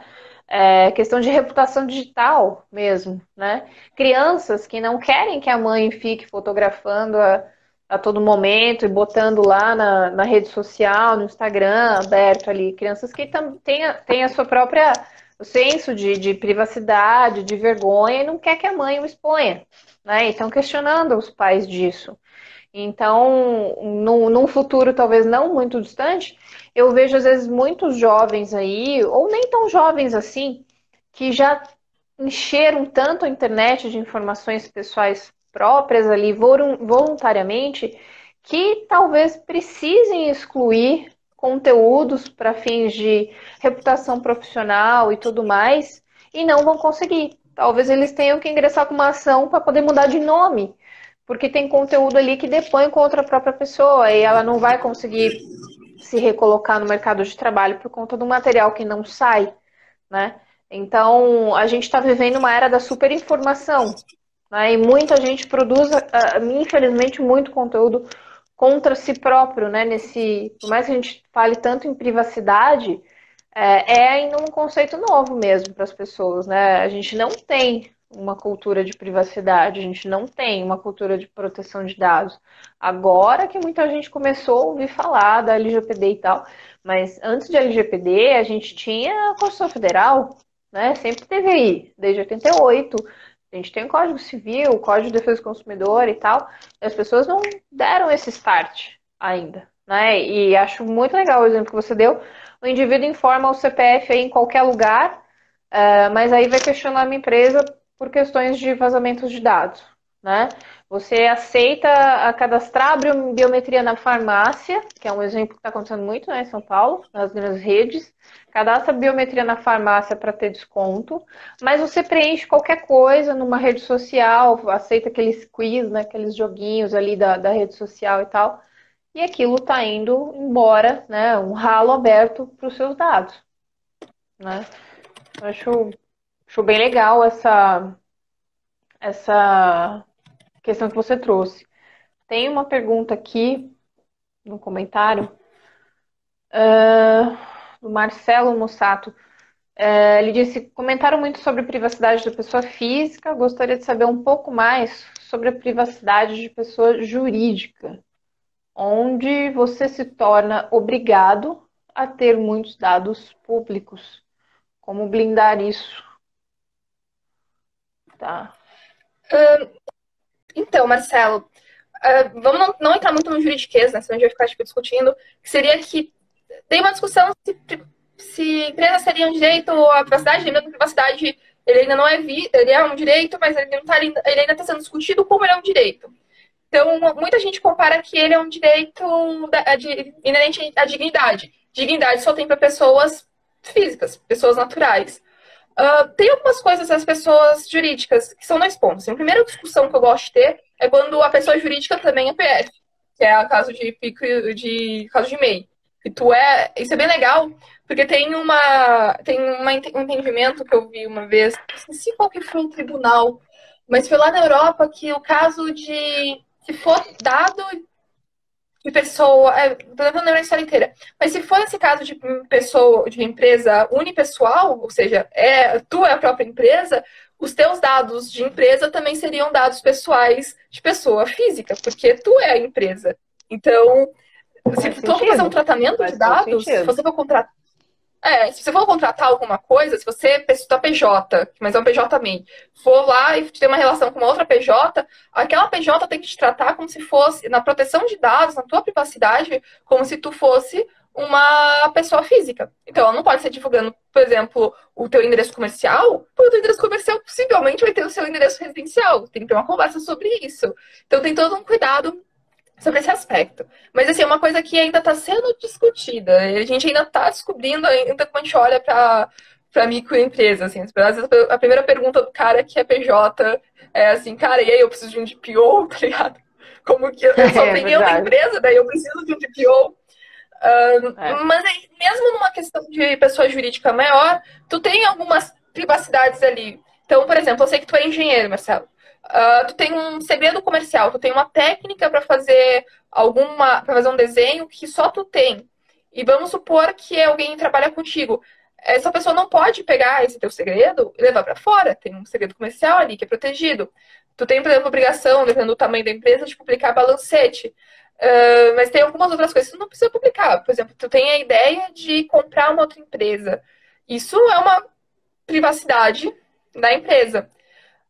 Fica mais ligado na parte de segredo comercial, quando a gente fala de privacidade, né? A gente tem, tem ali, tem que for de segredo comercial, que tu, é um know-how teu, ou então uma vontade da empresa, alguma coisa dentro do segredo comercial tem que estar tá protegida. E tem legislação para isso. Inclusive, se vazar, dá treta, se alguém fizer alguma coisa, dá problema de concorrência e tem essa discussão. Quando tu trabalha com a MEI ali, fica meio ainda um pouquinho dos dois. Tu tem essa proteção comercial, né, nessa questão do, do sigilo, uh, do know-how, mas ao mesmo tempo fica uma questão assim, poxa, meus tratamentos de dados, será que também, também não deveria ser tratado como como uma pessoa física nesse aspecto. Então ainda tá meio. A, a pessoa que é meia, ela fica ali num universo meio paralelo. É, a gente não tem ainda um, um consenso, né, sobre isso, né? Aí vale de, de se usar, acho que é, algumas dicas aí para se proteger, né, no máximo que puder, né? Tentar é, criar um endereço comercial, né? Existem aí coworks, né, planos de escritório virtual em que você paga lá só para usar um endereço fiscal. Você nem geralmente nem precisa é, atender nesse endereço, usar ele efetivamente, mas só para você colocar ali na, nas suas documentações ali de, de nota fiscal, prefeitura e tudo mais, porque tendo qualquer divulgação é esse endereço comercial que vai aparecer. Então é pelo menos você resguarda o teu endereço físico, né, o teu endereço pessoal, né? Então a gente tem que usar uns, uns macetes aí. Uh, Sofia, acho que a gente está quase encerrando aqui o nosso tempo para evitar que o nosso nossa live não seja derrubada, né, pelo, pelo Instagram. É, eu queria que você falasse um pouquinho sobre o trabalho de DPO, né, de Data Privacy Officer, como para quem não conhece, né, e está entrando nesse mercado agora, está indo atrás de certificação, de cursos e tal. É, o que, que você tem a falar para esse público? Como que funciona? É, quais são os tipos de trabalho que podem ser desenvolvidos? Qual seria um, um perfil de, de formação para trabalhar melhor nessa área? Fala um pouquinho sobre isso. Um, acho que mais de falar do TPO, eu vou falar de proteção de dados no geral, assim, trabalhar com proteção de dados uhum. privacidade. Uh, é uma área muito ampla, tá? A gente fica muitas vezes, ah, o advogado que faz lá a adequação e o cara que é DPO por exemplo, onde no quinto andar eu trabalho dentro de uma área extremamente técnica. Eu preciso, eu faço uma comunicação entre áreas. Lógico, tem a vantagem de ter conhecimento jurídico, tem a vantagem de ter conhecimento técnico, mas ali meu serviço não está previsto na, na LGPD, não tenho ali um papel, ah, é essa pessoa que faz esse tipo de, de análise. Lógico, preciso que tudo esteja em conformidade. E para isso se geram novos papéis. Mas não tem uma previsão no meu papel. E é até difícil pôr um nome no que eu faço por conta disso. Então, para tu trabalhar com isso, eu não, tu não precisa necessariamente ter uma formação específica. Acho assim, tu precisa ter conhecimento da legislação. Né? Isso é fundamental, porque você vai esbarrar com isso todos os dias. E tu tem que ter algum conhecimento técnico também. Mas, por exemplo, tu, a pessoa é formada em qual, em qualquer outra coisa.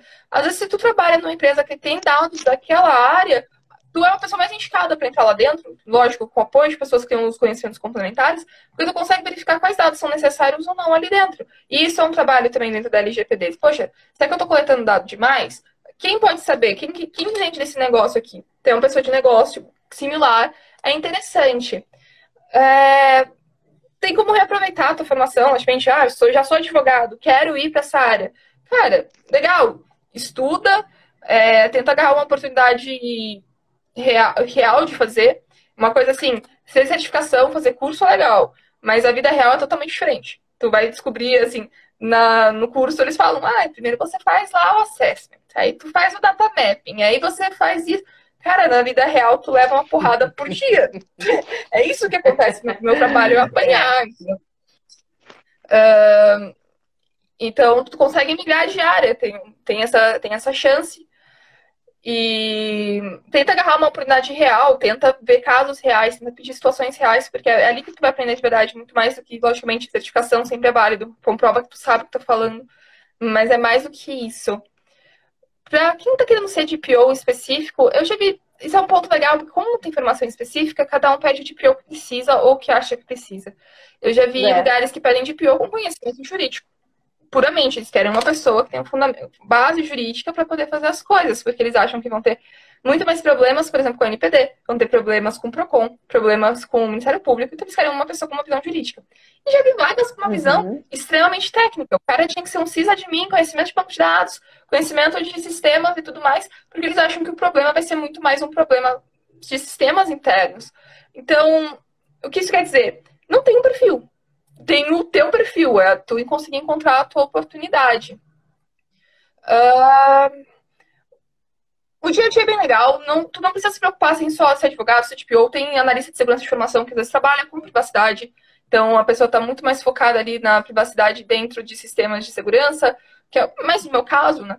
De entender como é feito um acesso, quem está visualizando os dados, tu pode trabalhar dentro de, dentro de times de desenvolvimento e times de de análise de dados, que é para poder verificar se ali estão sendo cumpridas todas as normas da LGPD, como você pode possibilitar que os seus desenvolvedores façam código e tenham a possibilidade de fazer testes sem infringir, sem pegar bancos de dados indevidos e sem se divertir com coisas que não eram para se divertir. Então tem oportunidade para todo mundo.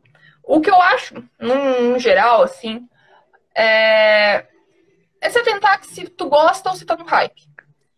Porque uma hora vai passar esse hype, uma hora é legal, é. a gente vai ter oportunidade, vai continuar, mas vai passar. E, cara, ah, porque DPO faz 20 mil reais por mês, é por isso que eu vou estudar, porque eu quero ficar milionário. Se tem alguém fazendo 20 mil reais, porra, me avisa. Eu quero saber também.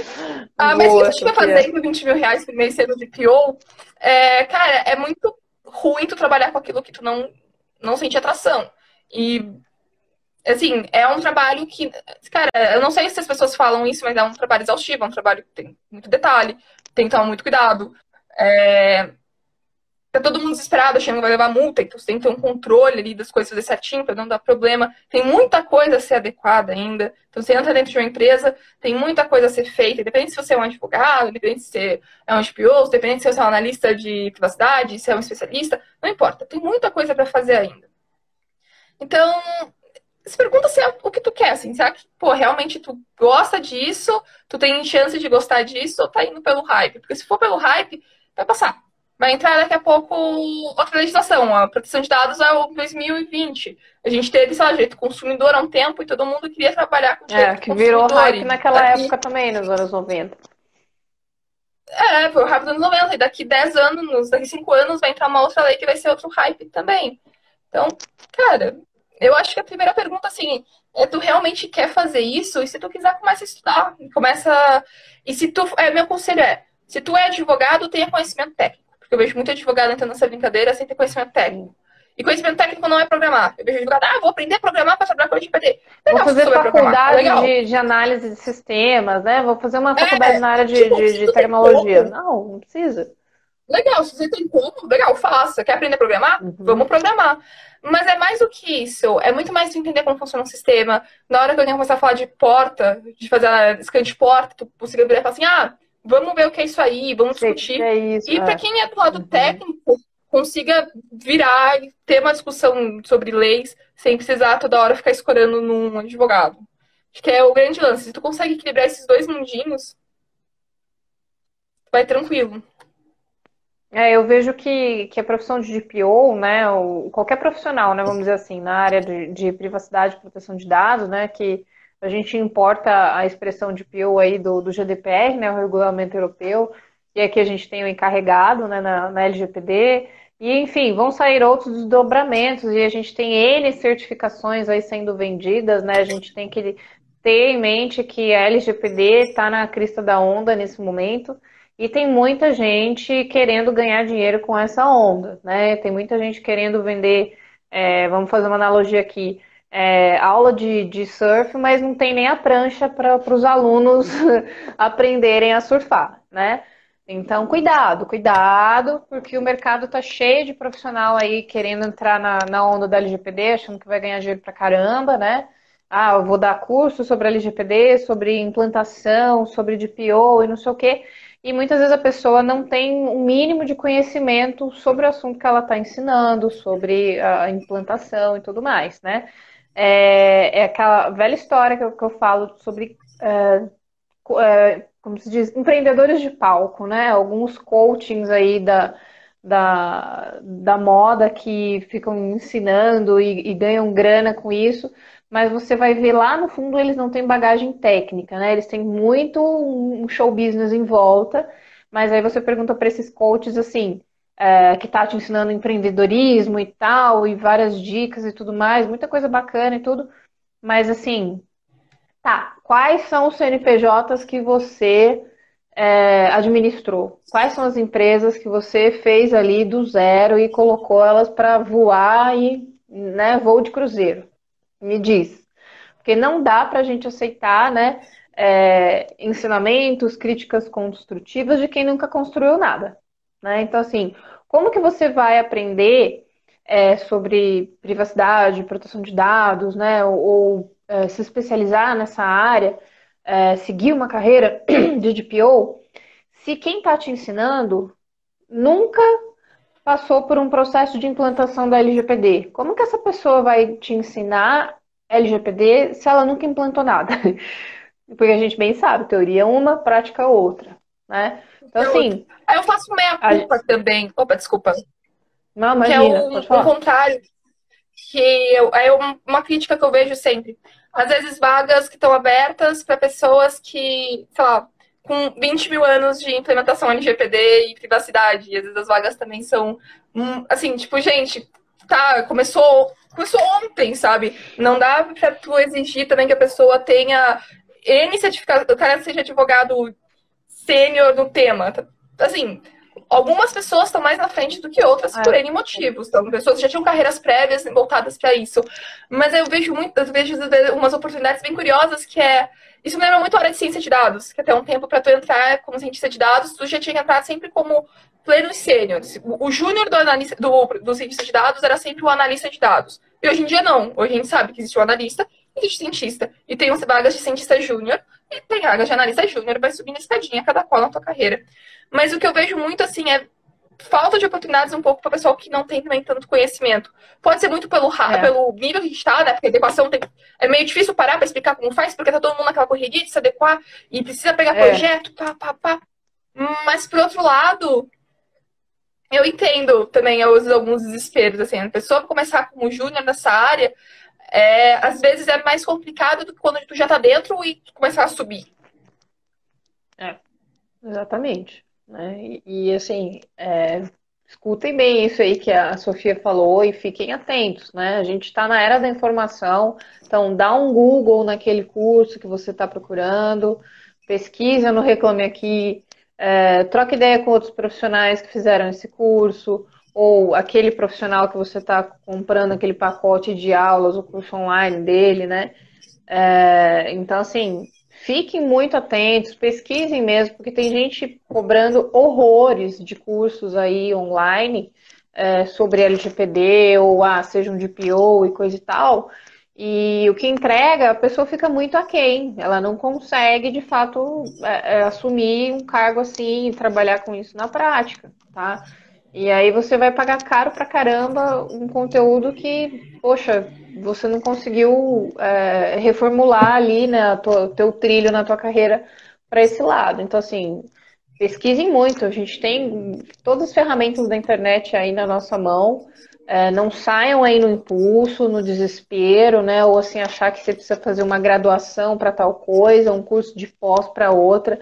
Existem bons cursos no mercado de curta extensão, cursos de extensão de boas instituições também. Então, assim, não vai nesse, nessa febre aí que estão vendendo, avaliem com calma, veja recomendações de outros profissionais. Para não cair nessa onda da moda da LGPD, da moda do DPO, né?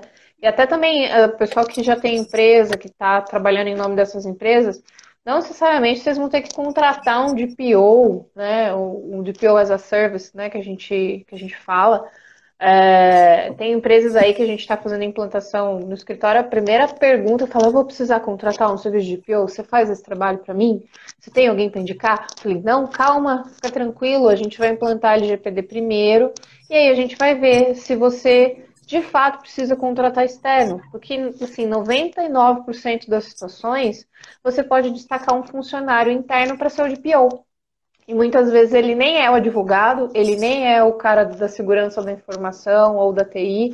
Às vezes é o um que faz a questão do saque da empresa, né, o serviço de atendimento ao consumidor, o ouvidor da empresa. Teve uma empresa que até indicou um profissional que era do marketing, porque ele tinha uma, uma formação bem ampla, bem multidisciplinar, e ele tinha esse viés de, de ser super comunicativo dentro dos departamentos da empresa.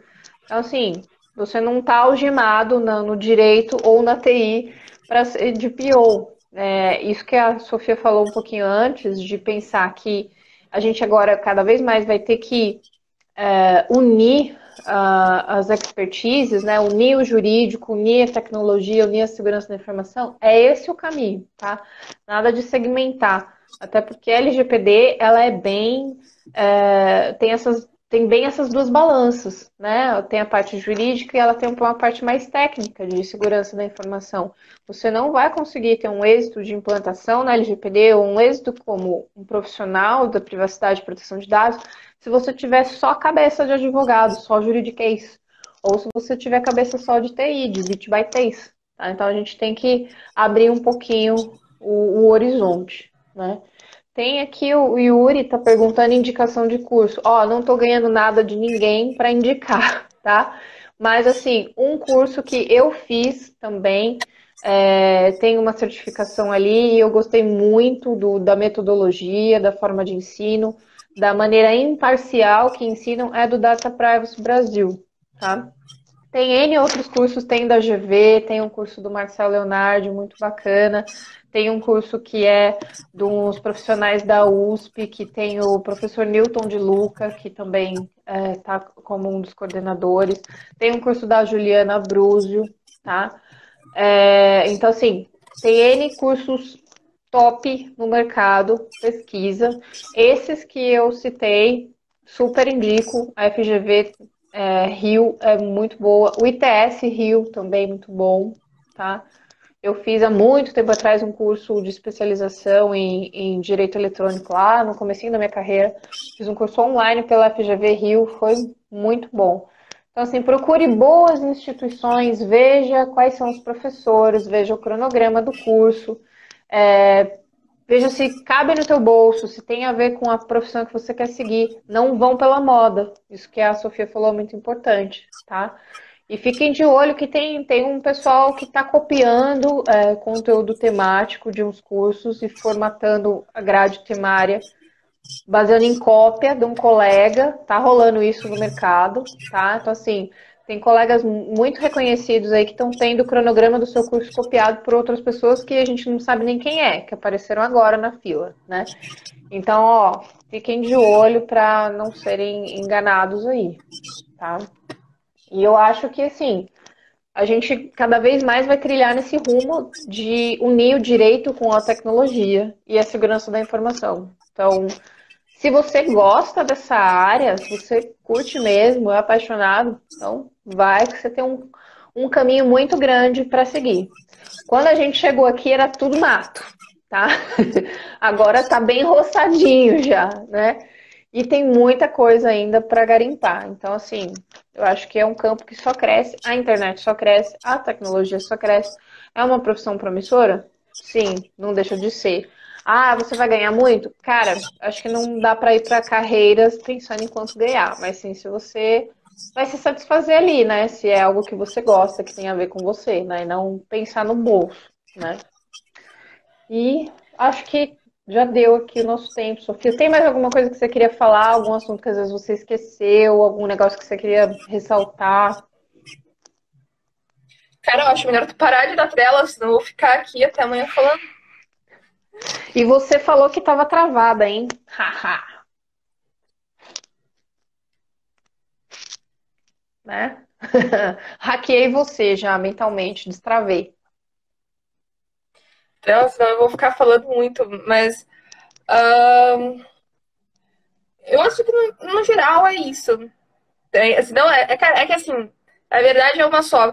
Privacidade, proteção de dados, segurança de informação, IA são mundinhos muito, muito grandes e dá para passar o resto da noite, o resto do dia, passar os próximos anos falando sobre o assunto que vai começar agora. É, a gente teria que fazer assim um, um evento de uma semana é, só com a Sofia, só para ela ir destrinchando um pouco mais esses assuntos, no mínimo, para a gente ter um, um, um, resultado assim mínimo de cada área, né? De cada segmento.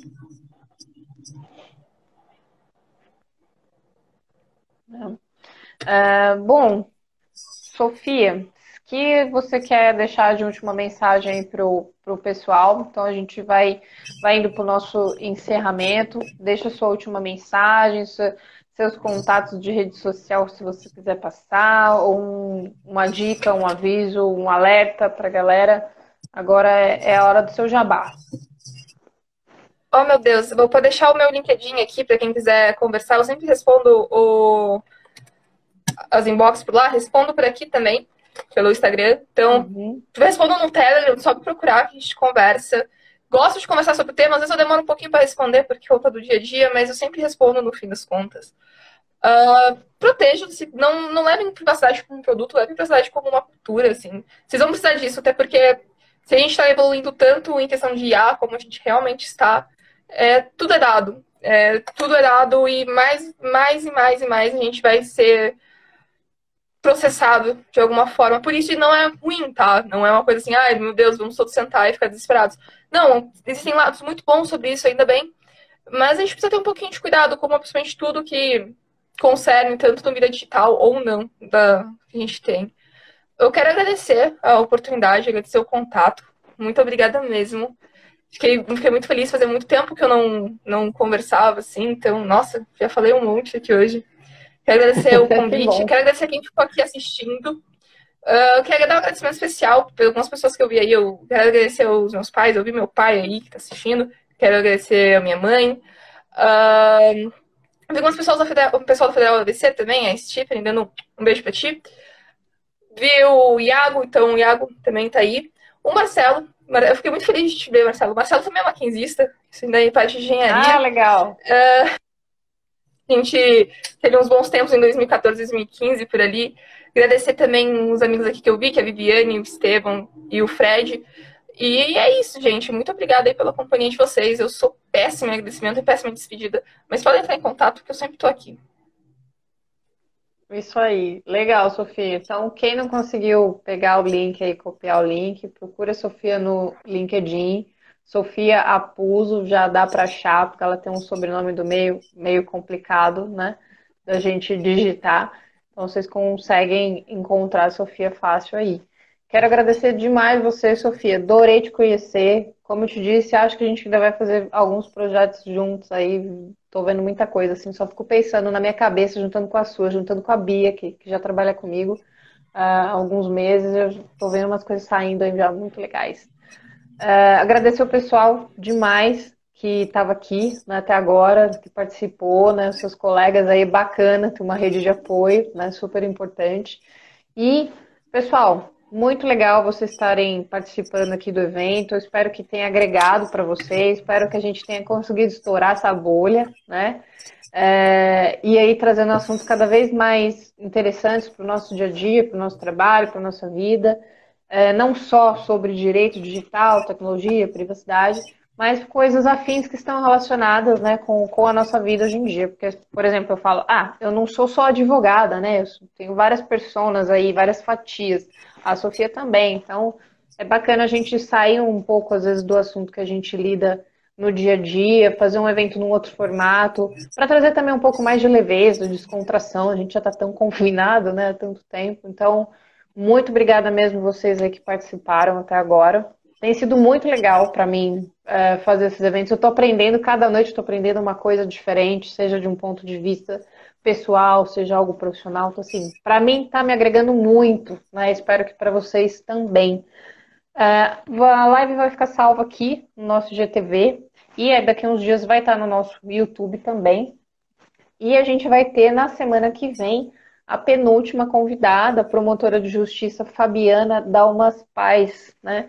Ela é promotora de justiça do Ministério Público aqui de São Paulo e ela vai estar aqui às 7 horas da noite na quinta-feira, no dia 15. Entre as questões que ela vai abordar, ela vai falar um pouco sobre a violência contra a mulher também, tá? Então, convidem aí sua rede, espalhem os, os nossos, as nossas divulgações por aí. Vamos trazer cada vez mais gente diferente para assistir e participar das nossas lives, para a gente hackear as redes sociais no sentido positivo, tá? Então, brigadão, Sofia, brigadão, turma, e vejo vocês até semana que vem. Tchau, tchau. Vida longa e próspera, humanos. Vida longa e próspera.